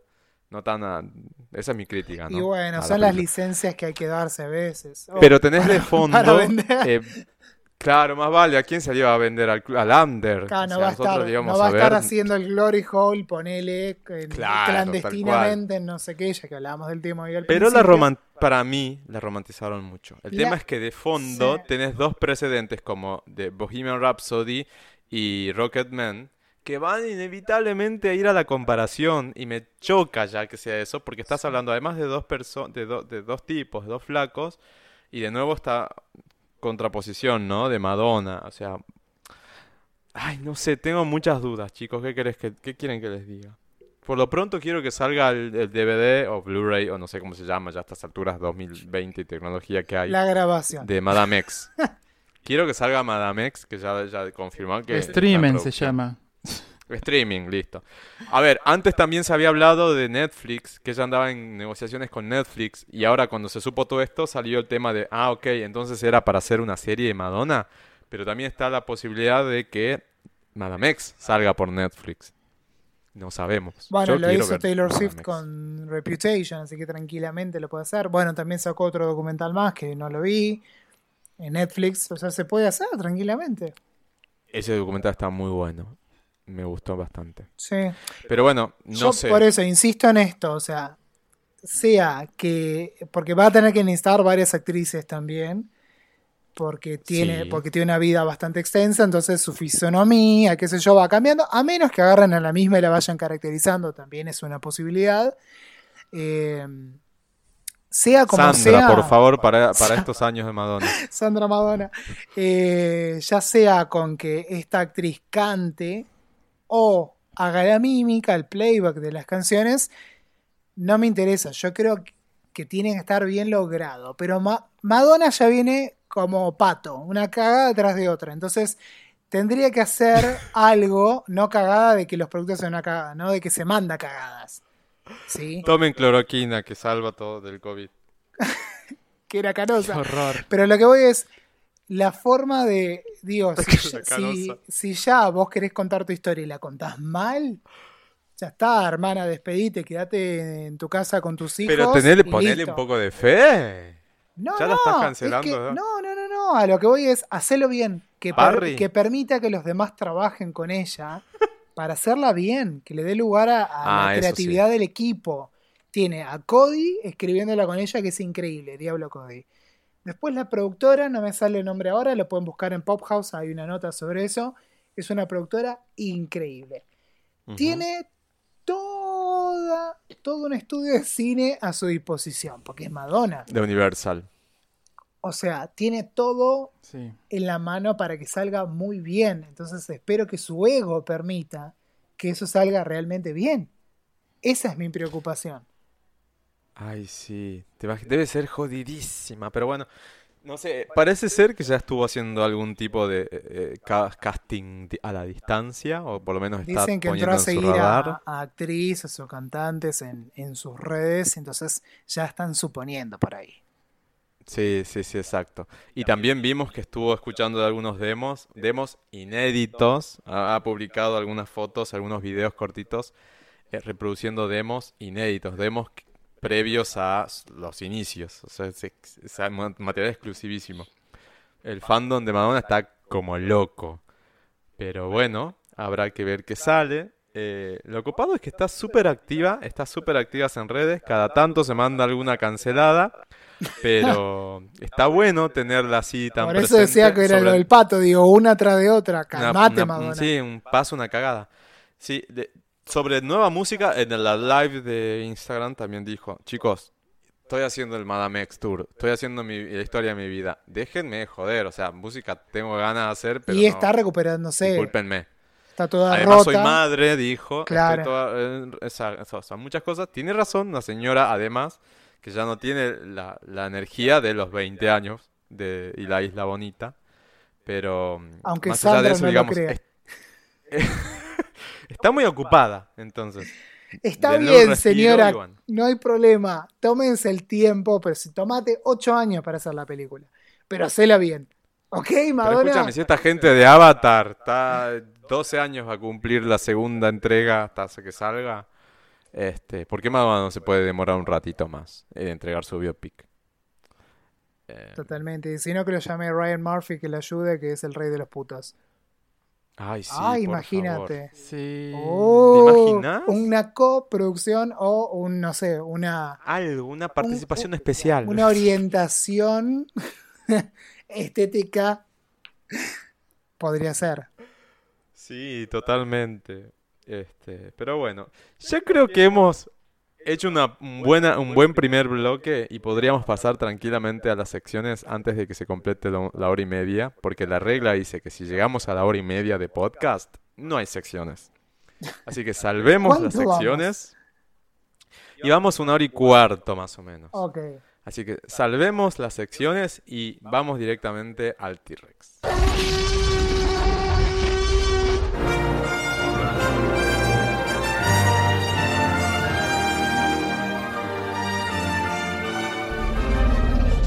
T-Rex es aquella sección en la cual em, hablamos de cosas copadas, como por ejemplo podríamos darle un T-Rex, que me parece que lo voy a así al pasar, pero va bien merecido al nuevo disco de Eva Max.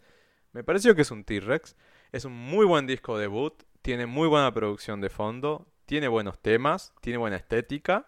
Buenos. Em, Bien hechos. Exactamente, lo que vos siempre decís, el sampleo tiene que ser bien hecho y me parece que lo ha logrado bastante bien. No sé si Naked como sencillo de, que presenta el disco, no es el primer sencillo para nada, sino que sale junto con el lanzamiento del disco, fue la elección. Me parece que el mejor sencillo lejos es Oh My God. Em, pero bueno, eso es una apreciación personal. Más allá de eso, me parece que el disco está muy bien logrado. Es un muy buen disco debut y superó las expectativas. Además, si nos vamos a este lado de ventas y demás, tenía una semana muy difícil encima. Mm. Sí, tenía justamente el lanzamiento de Alicia, el nuevo disco de Alicia Keys. Que es hermoso, escúchenlo también. Es muy lindo. Y también tenía el mismo día el lanzamiento del nuevo disco de Kid Urban, eh, que justo estaba ahí con un sencillo junto a Pink. Y vos sabes que el country en Estados Unidos vende como pan caliente. O sea, yo creo que sale algo country así a este estilo y es como que todos salen a comprar. De hecho, la Billboard, estos récords históricos de debut en el número uno directamente del Hot 100, lo tienen, creo que son treinta y pico de canciones. La última que entró fue eh, Stuck With You de Ariana y Justin. Pero hay temas country que vos decís, ¿qué hace este tema acá? Porque ni siquiera me enteré que existía y es porque justamente salieron, así como Carrie Underwood, salieron otros eh, eh, cantantes de reality shows, que siempre los reality shows además lo ganan eh, cantantes de country. Entonces era muy difícil para Eva Max superar a Alicia y a, y a, Kid en esa misma semana y, y lo superó. Me llamó muchísimo la atención. Más allá de que me, parece muy bueno siempre el, el, comentario y, la recomendación de Chris de no tratar de tanto ver y hacer ese hype a través de las ventas y cuántas visualizaciones y demás. Claro, tal cual. Vayamos al contenido y al sonido. Claro. Si vende mejor, obvio. Que logró.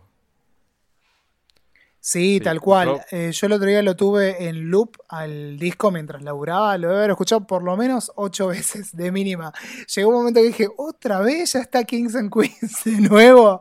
Viste, como que perdía, perdía la noción. Y realmente es muy bueno. Y me da que es un, disco que podría. Un disco muy sueco en su producción, en su estilo. Y sobre todo con, el, con la voz que tiene, el color de voz que tiene Eva Max. Eva se dice guava. Nunca Eva, parece, ¿no? Bueno, con ese sonido que ella tiene en su voz y la forma que tiene de cantar, le va. Gringo Eva. Perfecto. Ajá. Eva. Vos, a vos, este. Bueno, porque con Rob ya hablamos de este tema largo y tendido. Eh, pero a vos, ¿qué te parece esa comparación con Lady Gaga? Eva Max, Lady Gaga. Sinceramente, no la tengo tan escuchada, Eva. O sea, la, tengo de un par de canciones, pero en este caso. Pero visualmente. Es que tampoco la, tengo tanto. O sea, sé que tiene una similitud, pero no. No ocupó en mi mente ese tema pensamientos, básicamente. Pero si te comparan con Gaga o te comparan con Eva, te están comparando con artistas que están, están proponiendo cosas lindas. Así que mujeres, adelante, a apoyarse entre sí como están haciendo y a meterle. Exactamente. Bueno, este episodio sale el jueves, así que... Eh, bueno, nada, es un atenti para después. Mejor lo dejamos para después. Em, pero estábamos justo en la sección de T-Rex y yo había dicho, bueno, hablemos de T-Rex y de Ava Max. Eh, yo quiero dar un T-Rex también así, muy bobo, muy rápido, al nuevo, a la actualización del sistema operativo de Apple. ¿Por qué, señora? Cuénteme, señora Luis. Uh, Ustedes saben que a mí me gustan los gadgets y no soy tan así fanático enfermizo de celular y menos de Apple, pero me parece que lo que hicieron fue eh, quebrar con esa con esa actitud cerrada que tenían para con algunas cosas básicas de usabilidad como las cubre Android desde el principio de los tiempos. Eh, introducieron el, el uso de gadgets o widgets, no sé cómo le llaman, justo acá en Apple pero me parece que es algo que venían en deuda con los usuarios de iPhone de hace widgets, le llaman. Me parece que es algo que tenían en deuda este, los de la manzanita con los usuarios de iPhone y le, le da mucho más usabilidad justamente al teléfono, así que estoy feliz con eso. Una tontería, pero bueno, chicos. Hay COVID Está afuera, pandemia, crisis económica. Déjenme alegrarme por boludeces de este estilo. No me A cobra ver, nada o Apple por sea, actualizarlo. Yo entiendo que puede ser un white people problems, pero Sí, es, obvio que lo es. es, es hermoso. A ver, real, todo lo que es un avance tecnológico que te ayude en tu vida, está buenísimo, qué sé yo. Así que Yo bueno, ese es otro de mis T-Rex. Gracias, Chris. ¿Alguien más? Rob, vos tenés T-Rex por ahí dando vuelta. Te escuchamos. Sí, tengo. Eh, mi T-Rex va para, principalmente para la banda de sonido de la serie de Ryan Murphy, la nueva serie de Netflix, que se llama Rachel. Y mm, a mí me gusta mucho lo que hace eh, Ber- Berman. Ay, perdón, me olvidé el nombre. eh, Herman, su apellido. El mismo que hizo la banda de sonido para Psycho, para Psicosis. Y en la serie está también presente su música. Y eso a mí me gustó un montón porque sirve para ambientar la, la, la serie. ¿Por qué te reís? Porque se va. Porque la se voz entrecorta vuelve. y entonces me muteo para no reírme. Porque empezás a hablar y está buenísimo lo que decís y se corta en el medio, perdón. Iba, iba, iba a anular la cámara, pero era un montón. Era como- iba a ser muy notorio como para que no distraerte. Chris, vos viste Rachel. Bueno. Sí, Yo te, vi el te primer la episodio mitad, nada más. Rob, perdón. Ahora por ahí la edición eh, se termina. La edición va a quedar, no te preocupes.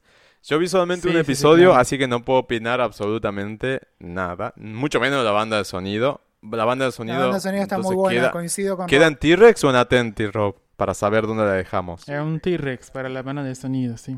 Bien, perfecto.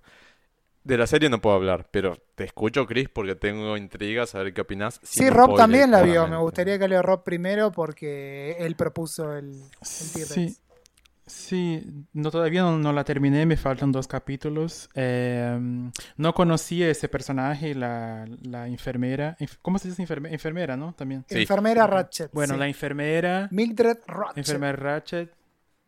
Sí, no conocí ese personaje y me gustó, me gustó que tiene bastante protagonismo femenino en la serie. Bueno, como dijo Chris, eh, Ryan Murphy es el, el rey de los putos y siempre pone esa mirada también que a mí me encanta. Es que aparte Em, no la empezás a ver y decís, he's doing it for the gays. Es como inevitable. Sí. Y a mí me gustó Sarah Paulson me es excelente. Sí, es, es Eh, preciosa. a Su mí, actuación bueno, es siempre coincido muy con lo que dice Rob, en primer lugar, por supuesto. Eh, a mí lo que me pasa es que vi la película de Ah, claro, yo no la vi. primero porque es un Yo no la clásico. Mi hermano insiste que la vi un montón de veces y yo sinceramente no me acordaba. Eh, estamos hablando de Atrapados sin salida, sí, protagonizada por Louise Fletcher, que hace de la enfermera Mildred Ratchet, y eh, Jack Nicholson. Se ganaron Oscars. Es, la película es histórica en la cantidad de premios que se ganaron. Es Sí, tengo impresionante. que verla. Eh, está disponible de forma muy simple si la buscan, subtitulada al español. Muy bien. Lo digo así, quien quiere buscar, busca. El que busque, encuentra. Y eh, Camine, señora, camine. camine, señora. Eh, ¿Qué pasa? No leí el libro. Entonces, no sé exactamente cómo aparece caracterizada. Entiendo que está bien representada en la película de, en la que está Jack Nicholson también, que está Louis Fletcher. Y el tema es que es un personaje tan icónico para el cine, tan emblemático para lo que es la enfermera autoritaria, que la misma Sarah Paulson había dicho, che, Ryan, ¿estás seguro de que vamos Tengo a hacer miedo". esto? Mm. Tengo miedo, ¿sí? Hay entrevistas que pueden encontrar en todos lados. Algo pusimos en Pop House, pueden encontrar la nota. ¿Y qué me pasó? Que terminé de ver la peli la noche anterior de verla, de empezar a ver la serie del estreno, digamos. Y es que por momentos me resultó a que estaba forzado el personaje a entrar a un universo del estilo American Horror Story. De Sí. primera mano, quienes hayan visto American Horror Story, por lo menos la opinión mayoritaria suele ser de que Asylum, la segunda temporada, es una de las mejores, por lo menos eso te lo dice prácticamente cualquier fan de la saga. Para mí, creo que es la mejor temporada de toda American Horror Story. Protagonizada también por Sarah Paulson, entonces es como que uno inmediatamente, en un psiquiátrico, digo, inmediatamente puedes encontrar paralelismos. Con esa temporada y con otras de American Horror Story, con Freak Show y demás, no quiero entrar en detalles para no hacer spoilers, pero quienes hayan visto, es una serie que no tenés que ver todas las temporadas. Tienen conexiones, pero las podés ver individualmente. Hay una con Lady Gaga. Hay una con Lady Gaga, Hotel, que es la quinta, es muy buena también.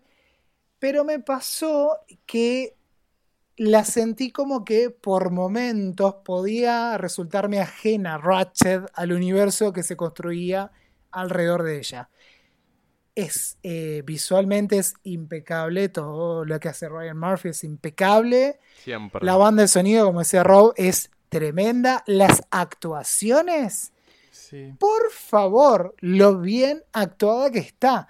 Pero mi tema es con la trama, con los argumentos y con los giros internos, de lo cual no voy a hablar ahora, véanla. Y entonces ahí es como decís, ay, ¿no lo forzaron un poquito? Igual hago una salvedad. Tengo entendido, y si no que Rob me corrija, que esta serie está pensada para tener cuatro temporadas. La cuarta sería, Mm, no la, enterado. eh, Sí. temporalmente estaría sincronizada con la película. Entonces, Ah. uno va a ir viendo durante tres temporadas cómo va transformándose el personaje de Mildred Ratchet hasta llegar Claro. al momento en que está en el hospital con todos estos personajes que vemos en la película. Eh, Ay, la Y bueno, ver. vamos a ver cómo llega ahí. Estoy Hay- entendiendo un montón de cosas, pero yo no sé si, por eso te digo, se están forzando mucho la trama para que funcione y pegue. ¿Hay plot twist en la primera temporada? Sí. Ah. Bueno, listo. Hasta Sí. no digan estoy más. no hay. Tampoco es que es oh, el plot twist, pero hay un par de giritos. Dale. Listo. Es que Rob- que a mí me parecen... Es que a mí me parecen como, como vos dijiste, como forzados. Hay personajes que toman ciertas decisiones que a mí me parecen que no, que, que no pega, ¿viste? Pero bueno, es una, es una buena Ah. serie. Y los, los vestuarios también están muy bien, muy bien hechos. Los figuriños. Sí, Los tal cual.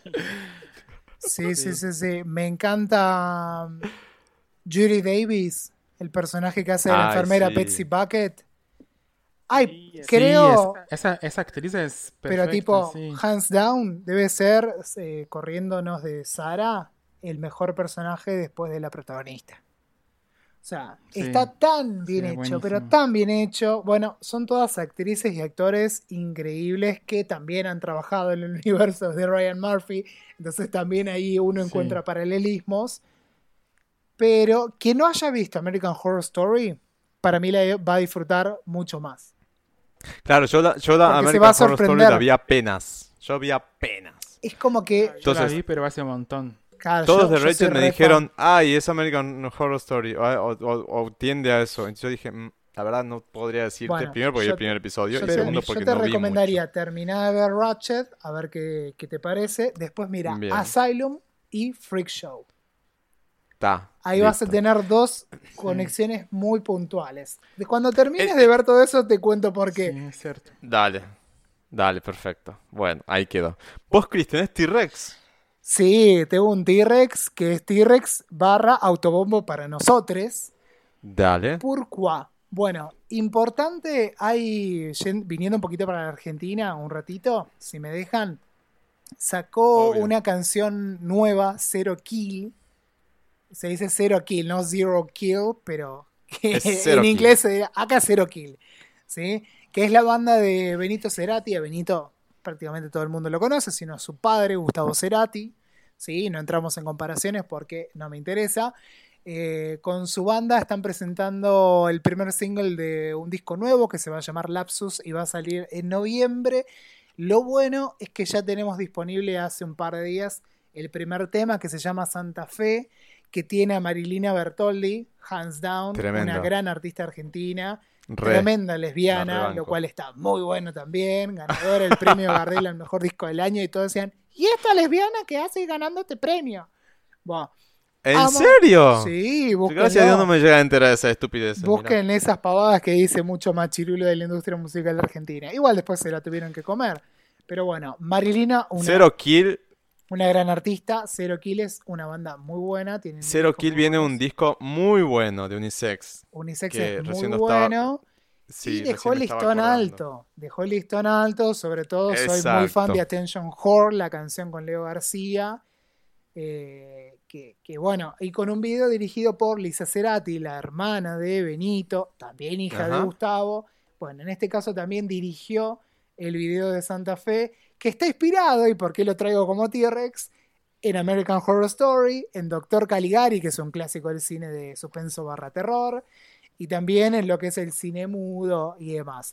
Una canción que tiene un sonido que si claro, venís de Unisex, que es un pop, un pop, Pop. por momentos re, eh, iba a decir escapista, pero no es escapista, es paisajista, porque construye como sonidos muy grandes por momentos, escúchenlo y van a entender a qué me refiero. Totalmente de acuerdo.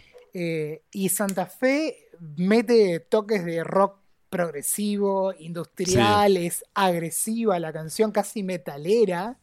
Eh, Sí, a mí me sorprendió tiene, cuando la eh, Con escuché. un Benito que, que, bueno, si bien es el, la cara visible de la banda, digo, es una banda compuesta por otros grandes artistas también, que ahora no los nombramos porque si no, no paramos de nombrar gente y vamos a confundir.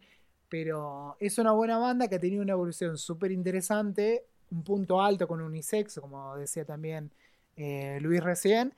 Y bueno, les cuento que en esta semana vamos a estar charlando en vivo con Benito Cerati para estrenar el IGTV de Pop House. Así que Yes. aplausos virtuales. Tenemos nuestra primera nota audiovisual para Pop House y está buenísimo que sea Benito, que es un Es un tipo placer, que es un honorazo. es un tipo muy copado. Yo la verdad he hablado con él muchas veces, tengo muy buena onda y, y se reprendió, le re gustó la idea y Pop House también busca eso, ¿no? Además del Exacto. arte, la diversidad. Y si encima Sí. arrancamos por la Argentina, está buenísimo. Y después se puede Sí, hacer sí, dos sí. chiquititos también de dos T-Rex más, así apenitas, comentarios. Vaya. Eh, dos discos muy buenos que también escuché en loop junto con el de Eva Max. Les recomiendo Fuerte, Fuerte.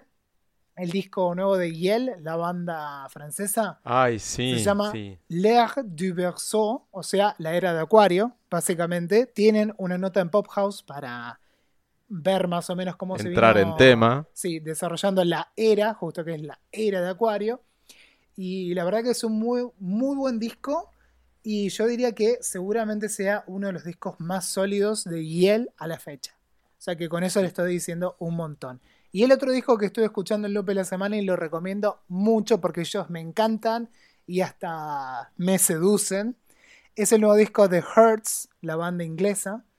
Se llama Faith. Es un disco No lo escuché todavía. muy bueno, con ese electropop oscurísimo que ellos manejan, que a mí me vuelve loco. Ya el arte de tapa es como que me da para el 69. Con eso te digo todo.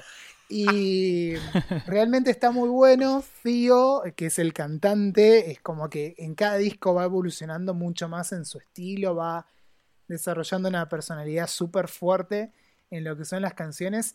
Y de verdad es un disco muy bueno que hasta te diría por momentos es un disco que suena bastante Depeche Mode en la onda. Ay, Así que si les gusta Depeche Mode va a tener un par de referencias bastante claras. eh, digamos, por accidente y por búsqueda. Las dos cosas, ¿no? Fue sin Canción querer destac- queriendo, diría. sin querer queriendo, claro. Eh, canciones destacadas para mí, Voices, Suffer, que son las primeras dos, son tremendas. Y Numb, esas tres son obligatorias para que escuchen. Y después, bueno, me dirán, pero es un muy buen disco y es una banda que va así, medio por atrás, a veces que uno va escuchando, que van, vienen. Estuve viendo que tuvieron un éxito re grande en Rusia, chicos, 2021, hacen como 15, 20 fechas de gira en Rusia. Explícame. Natalia Oreiro, un poroto. Te juro que no sabía que tenían tanto éxito en Rusia, pero bueno, es un muy buen disco y se los recomiendo. Muy bien, perfecto. Rob, ¿quedó algún T-Rex por ahí dando vuelta?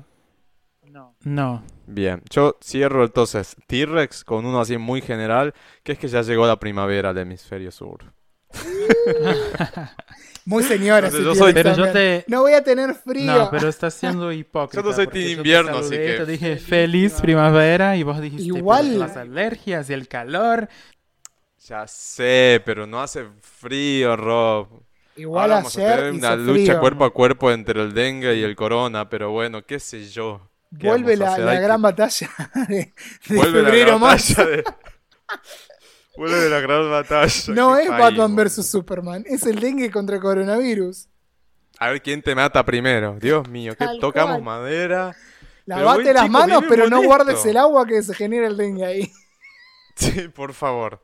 Sí, así que, chicos, nada. eh, llegó la primavera, las flores, el calor, el sexo. Eh, no Glory sé, hole. ponele. El Glory Hall, el 69, el episodio 69 de Jurassic Club, etcétera. Y bueno, vamos a Tenti directamente. Atenti, pebeta, seguí mi consejo. Yo soy zorra vieja y te quiero bien. Y Atenti es la sección en la cual, eh, nada, damos tips. Eh, recomendamos algo. Eh, como se diría en portugués, damos alguna dica. Primero y principal, creo que la primera, el primer Atenti es que si, si tienen ganas de escucharme hablar en portuñol forzado y arroba hablar en un portugués fluente, pueden ir al podcast de las hermanas, y que es nuestro spin-off de Jurassic. Club. Exacto. Y no, Rob, hablas bien. Hablas bien. Nada más que Rob. estamos con un delay hoy de conexión. Es lo que hay, chicos. Pandemia, no Sí, podemos grabar en el mismo Internet lugar. Es horrible. Le llega Pero de bueno, vayan Brasil, a- eso pasa. Le llega de Brasil internet y hasta que llega acá, cagó. Y sí, claro, hay una distancia considerable. Tiene el modem de Brasil, infiltrado por Bolsonaro. Pero bueno, vayan a, a- arroba eh, podcast das hermanas o en pop- pophouse.fan, buscan en la sección podcast, también está, o directamente en Spotify, eh, lo buscan como podcast das hermanas y van a tener el cu- cuarto episodio, Rob, ¿ya? Sí, ¿no? Cuarto episodio, sí. Ya está oficialmente lanzado cuando escuchen este, este episodio. Eh, hemos hablado de justamente Lady Gaga y de Anita. Y hemos hecho esa, esa balanza entre un lado y el otro. Estuvo bastante divertido, así que nada. ¿Puedo hacer un Escuchen comentario con episodio. esto? Sí, Hablando, volviendo por Sí, un segundo. positivo, por favor. Sí, sí, sí, sí. Vuelvo un segundo para, para Madonna. Digo, qué desperdicio ese faz gustoso con Anita. ¿Cómo no hizo el video? Señora, ¿qué le pasa, señora X? Anita, cuando ando le fueron a preguntar, ella dijo hagan una colecta, No denme la plata y yo lo hago. Vieja Sí, vara. cara dura. Es una Dijo que necesitaba 350 no sé cuántos dólares para grabar el video y quería que la- los fans lo recaudaban, lo recauden Que, para que grabe el que video. aprendan de, Ani- de. Anita, que aprendan Anita que hizo un video con 70 mil No, dólares. pero no lo grabó porque no quiso. Anita tiene, tiene empresas que la que bancarían el video, seguro. No quiso. Obvio, ah, no, Pero no, sí. no- no quiso. Pero es un desperdicio porque es uno de los temas destacados y Anita es una bomba. Igual, para. seamos sinceros, tendría que haber sido un spin-off de Madame X, porque no sé dónde encajaba, Sí, ¿no? sí. Madame No tiene nada que ver el tema. No, pero Madame X es un spin-off en sí mismo, así que. Podía encajar. No, es hermoso el A disco. mí ¡Qué me encanta. maldad! No, me encanta. qué Pero tiene un- tantas cosas adentro que es vamos como- a traer a Parry para hablar del spin del, del Sí, la biopic Pero es cuando el tema salga y te va a cachetear en vivo. desconectado con el con los demás temas Sí. para mí. Yo te diría que Bicham No Loca le gana, pero bueno. Ese es el tema que Bicham También, también. Sí, sí, sí, sí. A Parry Bueno, le que mostré. divague, por el amor de Dios, Chicos. estamos en T-Rex. Sí, sí, sí. Es que el otro día le mostré, ahora que lo traes a Parry, el, No, en T-Rex no, en Atenti. Ay, la Dios litografía de Madame X, porque me compré esa edición que venía con la lito numerada. Señora, me robó mucha plata. Atenti, atenti. Y. Atenti, sí. Nah, y Parry me lo quería comprar ya. Estaba como loco. Aprovechá, vendéselo. Ay, Pero pero, muy es, caro. Es, muy lindo. Ay, no, no puedo abusarme de Parry. Parry, I love you. Bueno, bueno, volvamos entonces a la Bien, Atenti, Atenti. Y no sé por qué estaba hablando de esto. Ah, porque teníamos Por el Anita. episodio 4 del Sí. podcast Las Hermanas eh, en portugués. Así que si tienen ganas de escucharlo, o si escuchan Jurassic Club y son de, de habla portuguesa, sea de Portugal o de Angola o de Brasil o de donde sea que se hable en portugués, eh, pueden ir directamente ahí. Se van a matar de risa porque me van a escuchar a mí hablar cada palabrota que nada que ver. Hablar bueno. figuriño. Sí, exacto. Voy a decir figuriño. em, no, yo dije ve- em, ves- vestuario en vez de figurino, una cosa así. Bueno, ya fue. nada. No, No sé. la palabra es figurino y vos lo dijiste. Ay, dije figurino. figuriño. Ah, es Pero es, verdad. es tierno, es tierno, Bueno, es tierno. La nada. gente le va a gustar. eso. Bueno, yo no sé portugués y me, me divierto igual. O sea que, aunque no hablen portugués, es un ejercicio de oído y de diversión igual, porque está bueno. Además, nada, el podcast de las hermanas. Bueno, este también es exposición pura. Nos exponemos todo el tiempo. Sí. Así que se van a divertir. pública. Pero bueno, ahora sí, hablando en sí de Atenti, mi primer Atenti tiene que ver con Netflix. Si llegan a tener algún Atenti relacionado a Netflix, enganchenlo al toque, así hablamos primero de Netflix. Y mm, me refiero a la segunda temporada de la serie documental La, la em, Fábrica del Taco, iba a decir. Crónicas del Taco. Es la Crónica del Taco 2 o segunda temporada de Crónicas del Taco. Es la entrega que mm, tiene Netflix sobre historias que hay alrededor de cada uno de los tipos de tacos. Nada, ya lo comenté, creo que no sé si fue en este, en este podcast o en Las Hermanas, pero eh, lo que hace esta serie documental es reflejar justamente los tipos de tacos Fue acá, acompañados de en Jurassic. historia. Fue en, en Jurassic, bueno, hablé de la primera temporada, ahora hablo de la segunda y se las resumo. Eh, a través del tipo de taco como disparador hay toda una historia alrededor de personas, personajes eh, y con una con una, un, fuerte mensaje de resiliencia, de- de empoderamiento, de fortaleza alrededor de eso. A ver, estamos hablando de gente que mm, se dedica a la gastronomía, a la gastronomía callejera en muchos casos, y nada, encontró en, en el camino hasta em, su, su, su actualidad, digamos, su, su realidad como vendedores de tacos de distintas especies, distintos tipos, en realidad, eh, con muchos obstáculos en el, cami- en el medio, ¿no? Es un camino andado. Y es muy interesante ver ese lado humano y cómo ese lado humano se conecta con la historia detrás del taco. O al revés, cómo el taco se conecta con la historia detrás de una persona o de un grupo de personas o personajes. Y tiene un toque muy humano, muy copado, muy, muy lindo. Y además muy bien, eh, muy bien filmado, muy bien dirigido, muy bien editado, con el muy buen, Sí. muy buen sonido de fondo. O sea, no le vi como cosas para, para criticar, sino solamente es un disfrute. Así que eh, les aconsejo no mirarlo cerca de la hora del almuerzo o de la cena, porque van a querer comer tacos, a menos que tengan ganas de cocinarlo, obviamente. Pero son inspiradoras las historias y es muy bueno conocer el, el, el- nada, el peso cultural que ya todos sabemos que tiene eh, el taco dentro de, la comunidad mexicana. Y es muy loco, ¿no? Porque eh, hubo una época eh, que se refleja en algunos capítulos del Chavo, creo que hay uno, en el, en el que el gobierno quería empezar a, a asociar una imagen negativa con, con la comida callejera en México y obviamente el taco fue uno de los primeros que cayó en esa jugada porque mm, se estaba tratando de mostrar una imagen más limpia, entre comillas, más evolucionada, más moderna de México y todo esto de la comida callejera y la, la precarización, precarización de la comida o del puesto de trabajo o de la forma en la que se vendían, las condiciones insalubres, etcétera, era como muy negativo para esa imagen a la cual el gobierno estaba apuntando en ese entonces y se empezaron a levantar puestos y demás y bueno. Es muy loco. Por suerte hoy en día México tiene como uno de sus emblemas, de hecho debería estar en la bandera me parece, el taco como comida típica y esta serie hace esa síntesis perfecta, ¿no?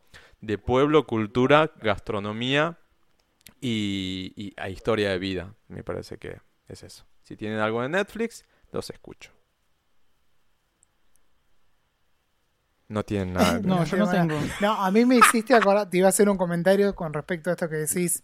Me hiciste acordar un poco a Queer Eye, cuando Anthony, que es quien se encarga de los Fab Five en lo que es la comida, siempre apela a la importancia cultural y a la importancia sentimental que tiene la comida para todas las personas que participan en los episodios de estos Makes Me hiciste acordar a eso, ¿no? La importancia, digo, hay algunos capítulos en los que aparecen personas de distintas colectividades, entre ellos aparece una americana mexicana y hablan de la comida mexicana, la importancia de la, de la construcción de identidades, sostener las raíces de uno.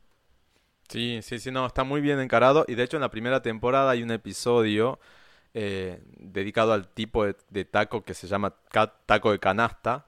Básicamente es un taco que se vende en una canasta gigante con, no sé, mil, dos mil tacos eh, sostenida al brazo. Y hay un episodio en donde tenemos una, una, una integrante de la comunidad LGBTQIA, que no sé si, la verdad ahora, perdón, no sé si es una travesti o una chica trans, pero es Lady Tacos de Canasta.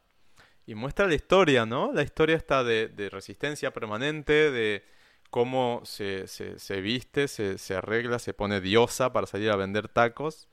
Em, en, un pueblo, en una ciudad chica, pequeña, eh, sin, grandes, digamos, avenidas y glamour alrededor, sino que ella crea ese personaje para poder a su vez salir y, vender. Este, así que nada, es maravilloso. Vayan a Netflix, vean eh, Crónicas del Taco, les va a gustar mucho y ese era mi primer eh, atenti. ¿Algún otro atenti por ahí dando vueltas? Sí, ¿Puedo ir al lado de las recomendaciones tecnológicas? Dale. Pero iOS 14 no, porque ya lo No, no, no, es una pavada, es un atendí muy chiquito, porque hablamos tanto de música, ¿no? Yo creo que a esta altura eh, Spotify Premium, sobre todo, que es una de las aplicaciones barra plataformas más utilizadas por todo el mundo, en todo el mundo, eh, va actualizando la, la app, sobre todo para lo que son los teléfonos. Yo por lo menos puedo dar fe con la de iPhone porque tengo ese sistema operativo, tengo iOS. Eh, una recomendación les voy a dar para cuando salgan discos, por ejemplo, nuevos, como los que nombramos, y ustedes los quieren escuchar y los quieren escuchar offline, y después, como pesan los archivos, eliminarlos. Es una recomendación bien, Cristian, bastante sencilla guardan con un corazoncito ese disco, lo pueden descargar ahí mismo cuando lo guardan y después, por ejemplo, van a álbumes y ponen filtrar. Hay una pestañita que dice descargas y les aparece únicamente lo que hayan descargado. Entonces directamente se meten disco por disco, borran ah, todo y así se ahorran el espacio. Por ejemplo, ahora, ¿qué tengo descargado yo de esta forma? El disco de Alilla, tengo descargado Elder Hearts que mencionaba, el álbum más reciente de Doja Cat, un Cromática. disco de Tame Impala, e, y en E In Excess, el disco Kick, que es un clásico. Ay, sí. Los, no, no, porque yo normalmente guardaba los discos a partir de playlist. Entonces descargaba playlist y después las borraba. Ahora le encontré esta forma que es bastante sencilla también. Total, borrar una playlist o poner borrar en el disco es lo mismo. Si van a guardar 40 discos, háganlo a partir de una playlist que es mucho más fácil.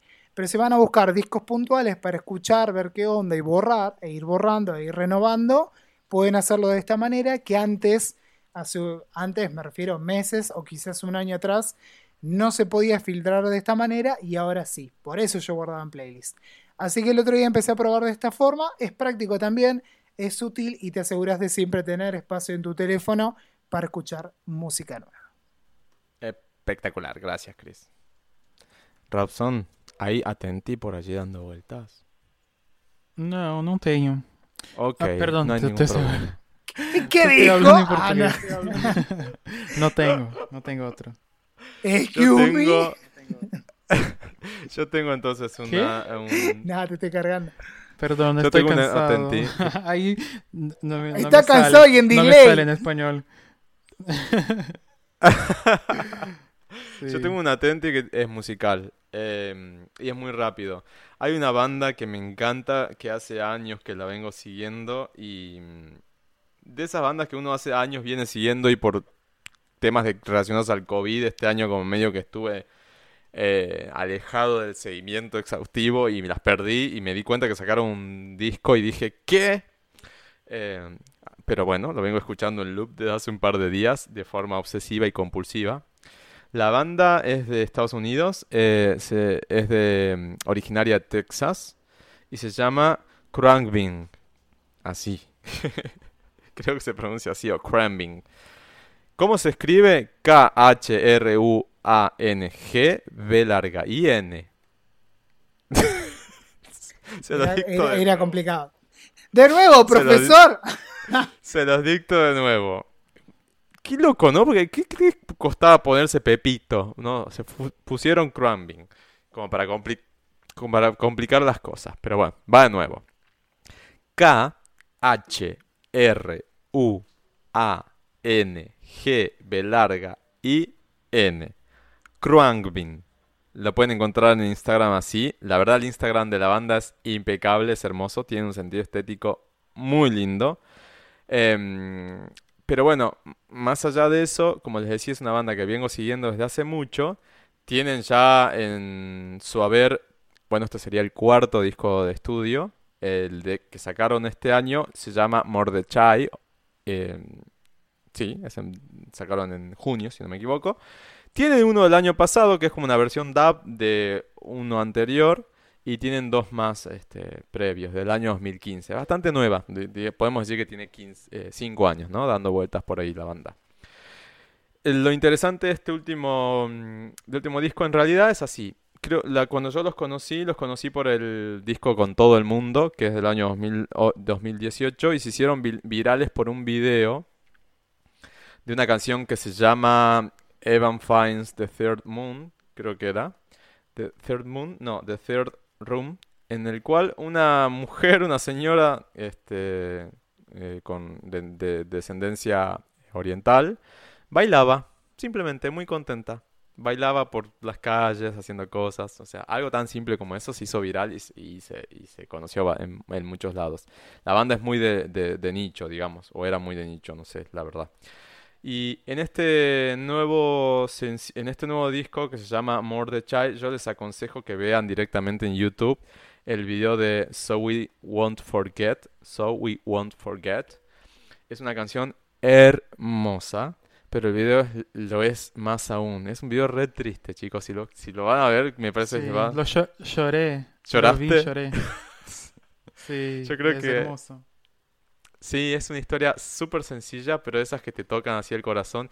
Tiene esa- ese sentido estético y esa Sí. sensibilidad em, oriental, muy de los Mm. estudios Ghibli o ese, ese estilo de, de- de historias, digamos. Sí, mal. Eh, de hecho, en el video ves a un papá llevando un- como una especie de Totoro, o sea, un peluche gigante. Vos decís, ¿a dónde va este señor en la Sí. bicicleta? Ay, lo quiero que se ver. nota que sal- se nota que salió del trabajo y que va a algún lugar, no sabemos a dónde, con ese bicho gigante, juguete, y después, bueno, se desenlaza toda la historia y yo lo, vi recién el domingo pasado al video y te- terminé con los ojos así hinchados. Porque es algo sumamente, sumamente sencillo, pero que te toca así. Bueno, estaba, lo publiqué en el Instagram de Pophouse, arroba pophouse.fan. Eh, voy a publicarlo también en la Pop House como novedad así musical al nuevo disco, aunque ya se hace mucho, pero bueno, como lo, lo vengo redescubriendo ahora. Así que ahí lo van a poder ver también al video y búsquenlo así. Como, bueno, como les dije, Kruang Bing. Y el tema en YouTube está como So We Won't Forget. El video este que les digo del último disco es una cosa preciosa, así que nada, ese era mi segundo atenti. ¿Vos, Chris, tenés alguno más? Bueno, para el cierre entonces, estas semanas me vinieron preguntando varios, este, varios usuarios, varios ah, conocidos o amigos y también gente que no conozco, eh, sobre vinilos, porque yo vengo hablando bastante del tema de los vinilos y de la música y demás, y en mis historias, prácticamente si me siguen en Instagram, arroba luismariaw, lo único que van a ver son o perros o vinilos. La verdad no suelo poner muchas cosas más. Este, ya me han reclamado poner más contenido, pero me- no, sé, me da cosa ponerme a hablar ahí solo ante un video, cosas por el estilo. Pero bueno, si, si, si me siguen en Instagram habrán visto que subo cada tanto algunos vinilos que voy adquiriendo y demás. Y hay gente que quiere empezar a entrar en el mundo de vinilo. Eh, dicho sea de paso, tiene un dato. Este año, eh, la industria de la música en Estados Unidos, eh, por primera vez desde los años 80, vi- eh, vivió un, fenómeno bastante interesante. Se han vendido más vinilos que CDs. Cosa que no es menor, digamos, pues este cambio de consumo se, se ve y es bastante evidente. Los vinilos se están reeditando, se están consiguiendo de nuevo, hay muchas formas de, de poder escucharlos. Digo, tenés distintos precios en las bandejas, tenés estas valijitas, que no se las recomiendo tanto porque suenan bastante mal. Necesitas un preamplificador, después un amplificador y unos buenos parlantes. Si van a hacer una inversión, vayan por algo un poquito más seguro, que ya tenga un preamplificador o algo por el estilo. Eh, pero bueno, para no hacerme extenso y hacer una clase de cómo se consume el vinilo, cómo se compra una bandeja y demás, que podríamos hacer tranquilamente un episodio con invitando a algún, algún conocedor más del tema, les recomiendo, si viven en Argentina, bueno, si no viven en Argentina, ya tengo un tip para darles, es un grupo en Facebook que se llama Feria Argentina de Vinilos. Eh, les va a servir si viven en Argentina para poder hacer compra y venta de vinilos. La mayoría son usados, pero también hay tiendas que lo usan en grupo para publicar, digamos, lo que están vendiendo. Eh, pero si no, si son de afuera del país, les va a servir para también hacer consultas varias. O sea, por ejemplo, nunca me compré un tocadiscos. ¿Cuál debería comprarme? Y los pibes, como hay mucha interacción, hay mucha gente muy fanática, se mueren por responder. Entonces siempre van a tener interacción y van a poder empezar a sacar consejos muy copados. Así que si no saben qué bandeja comprarse, o si tienen una, encontraron una en el fondo de la casa y no, no tienen idea de qué es, pueden ir a googlearlo, pero también pueden ponerlo en el grupo y les van a empezar a decir de todo y cómo eh, restaurarla o a dónde llevarlo, cosas por el estilo. Así que desde ese lado de qué bandeja y tocadiscos eh, tener, ya lo tienen cubierto. Y después, ¿cómo adquirirlos y cómo comprarlos? Bueno, Mercado Libre, primero y principal, para Argentina y Brasil, lo pueden hacer, van ahí compran vinilos. El tema con Mercado Libre es que los vendedores suelen aplicarle un porcentaje bastante copado y salen bastante caros. Eh, Y en Brasil en suelen Mercado aplicar golpes, o sea, no es, no es muy confiable. Claro, bueno, ojo, aquí también hace poco conocí un caso cercano de que compraron en la tienda oficial de, de unos termos que están de moda y les mandaron una botella de agua. Pero mm, nada, son cosas de, que pueden pasar. ¿El de la Con los S? golpes están en todos lados. Exacto. Pero bueno, más allá de eso, entonces, Mercado Libre es como, bueno, tienen ahí la opción, pero saben que los precios van a estar muy caros. Si están en Argentina, yo les quiero recomendar tres disquerías que yo eh, les decía, si están en Argentina, les recomiendo tres disquerías que yo suelo comprarles a ellos. Eh, hacen envíos a todo el país. Si están en Capital Federal, mejor todavía porque pueden ir a retirar los vinilos. Eh, uno también está por Facebook, Sí. que de hecho suben los videos como para poder ver los, los discos. Se llama Disquería Record Shop. Lo encuentran así en Facebook. Disquería Record Shop. Eh, uno de los dueños es Ezequiel Co- eh, perdón, Enrique Cohen. Es muy copado. Este, si le mandan un chat, un messenger de Facebook, se le responde al toque. Lo interesante y lo, y, lo llamativo de esta disquería es que postean los, los videos de vinilos eh, usados, te dicen cuál es el estatus y vos los tenés que reservar en el momento. Así que si llegaste tarde al video y te querés matar porque encontrás cada vinilo que no podés creer, tan barato que los tienen, y bueno, llegaste tarde, llegaste tarde. Si no, tenés que hacer el reserva y demás. Pero bueno, disquería Record Shop en, en Facebook. Y si no, vayan directamente en Instagram, pero también tienen las web, las pueden sacar desde ahí.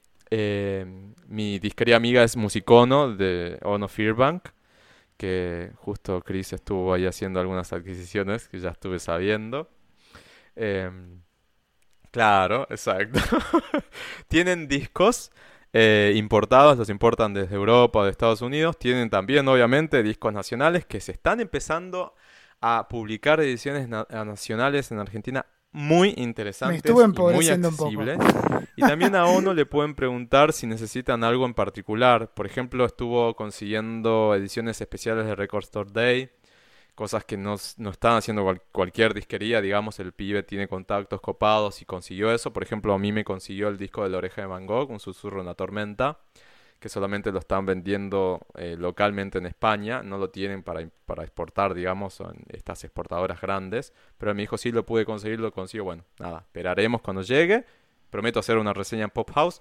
Me comprometí a no escucharlo al disco hasta escucharlo en vinilo. Quiero tener esa experiencia. Sí, así que esperando el viernes. Así que no digo nada más. Y también me consiguió, por ejemplo, el cassette de Cromática, que no lo tiene él en su en su en su, en su stock Uy, qué exacto, dolor. o en el que puede llegar a pedir, pero ¿Cuándo me salió? "Pre- déjame que pregunto, preguntó, me dijo el precio, me pareció accesible, este, para lo que se vende un, un cassette de Cromática y me lo consiguió. Así que nada, con lo que voy es pueden preguntarle si Stock tienen algunas cosas que, que vean que no están en el stock o en el listado de, de las cosas que pueden pedir. El tipo se, se mueve y las consigue. Y la otra disquería amiga que también me consigue cosas muy copadas y tiene muy buenos precios es eh, Insomnia.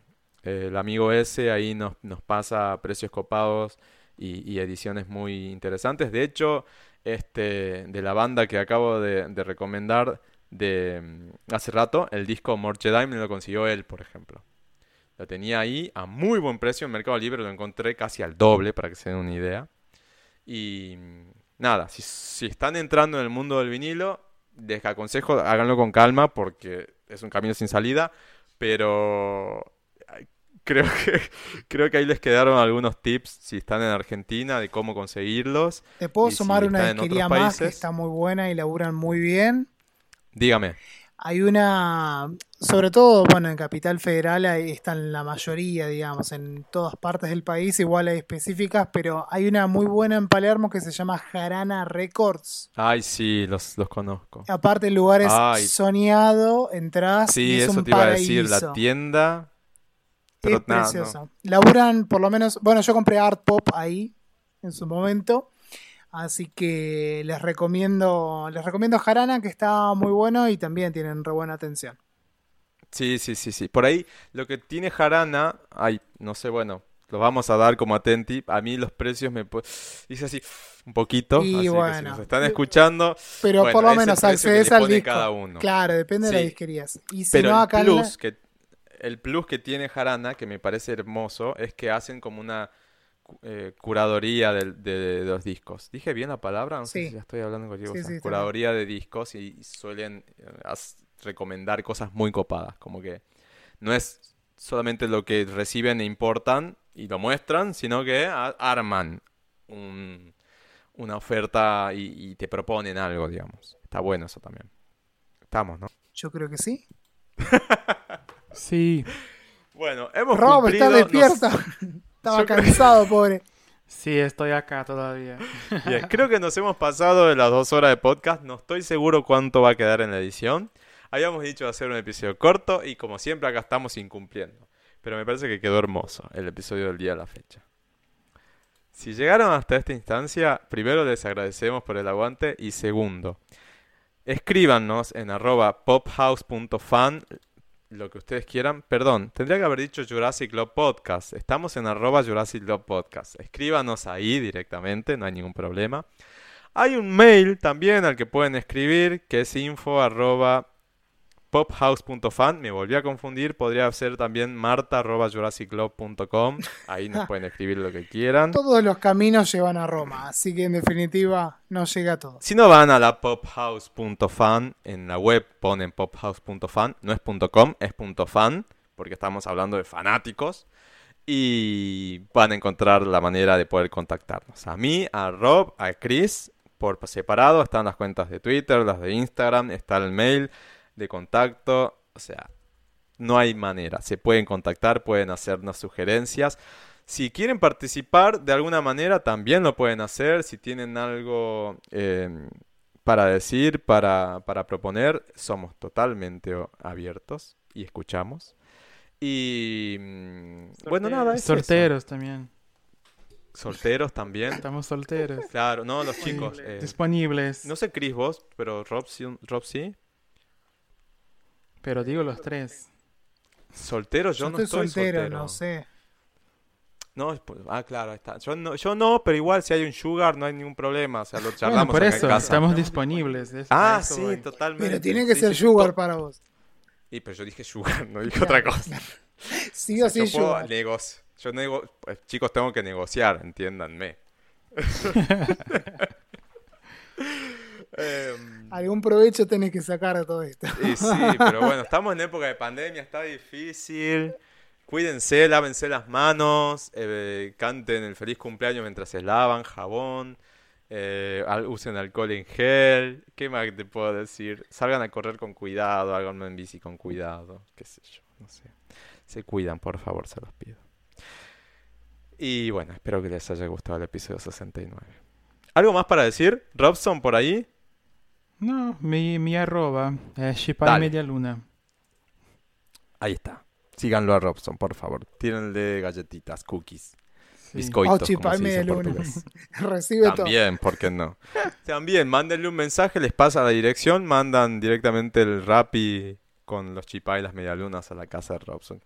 Sí, por favor. Bien, Chris, Yo, arroba Chris Hendrix con doble X en todos lados. Y si no, en la Pop House, en la pestaña de información, está mi apellido complicado. Pero bueno, eh, me encuentro por ahí. Acepto todo tipo de mensajes: sugar, no sugar, digo, eh, todo. eh, mientras Todo sea charlable. potable, todo es charlable. y también les paso un link de Mercado Pago si quieren tirarme un mango. CBU alias. SBU. No sé, ahora que está Chris tiene popularizándose- pack de fotos. Claro. Nudes, También. recibo también, lo que quieran. No mando, pero recibo, tranquilamente. Claro, por ahí te gosteo, pero. Hay que meter un filtro, ¿viste? Y sí, más vale. Así que bueno, nada. Espero que el episodio 69 les haya sido interesante y que si practican 69 lo disfruten. Eh, y nos vemos en el próximo episodio de Jurassic Club Podcast. Les mando un beso, chicos. Se cuidan, por favor. Besos. Un beso. Chau, chi. Chau. Chao. Thank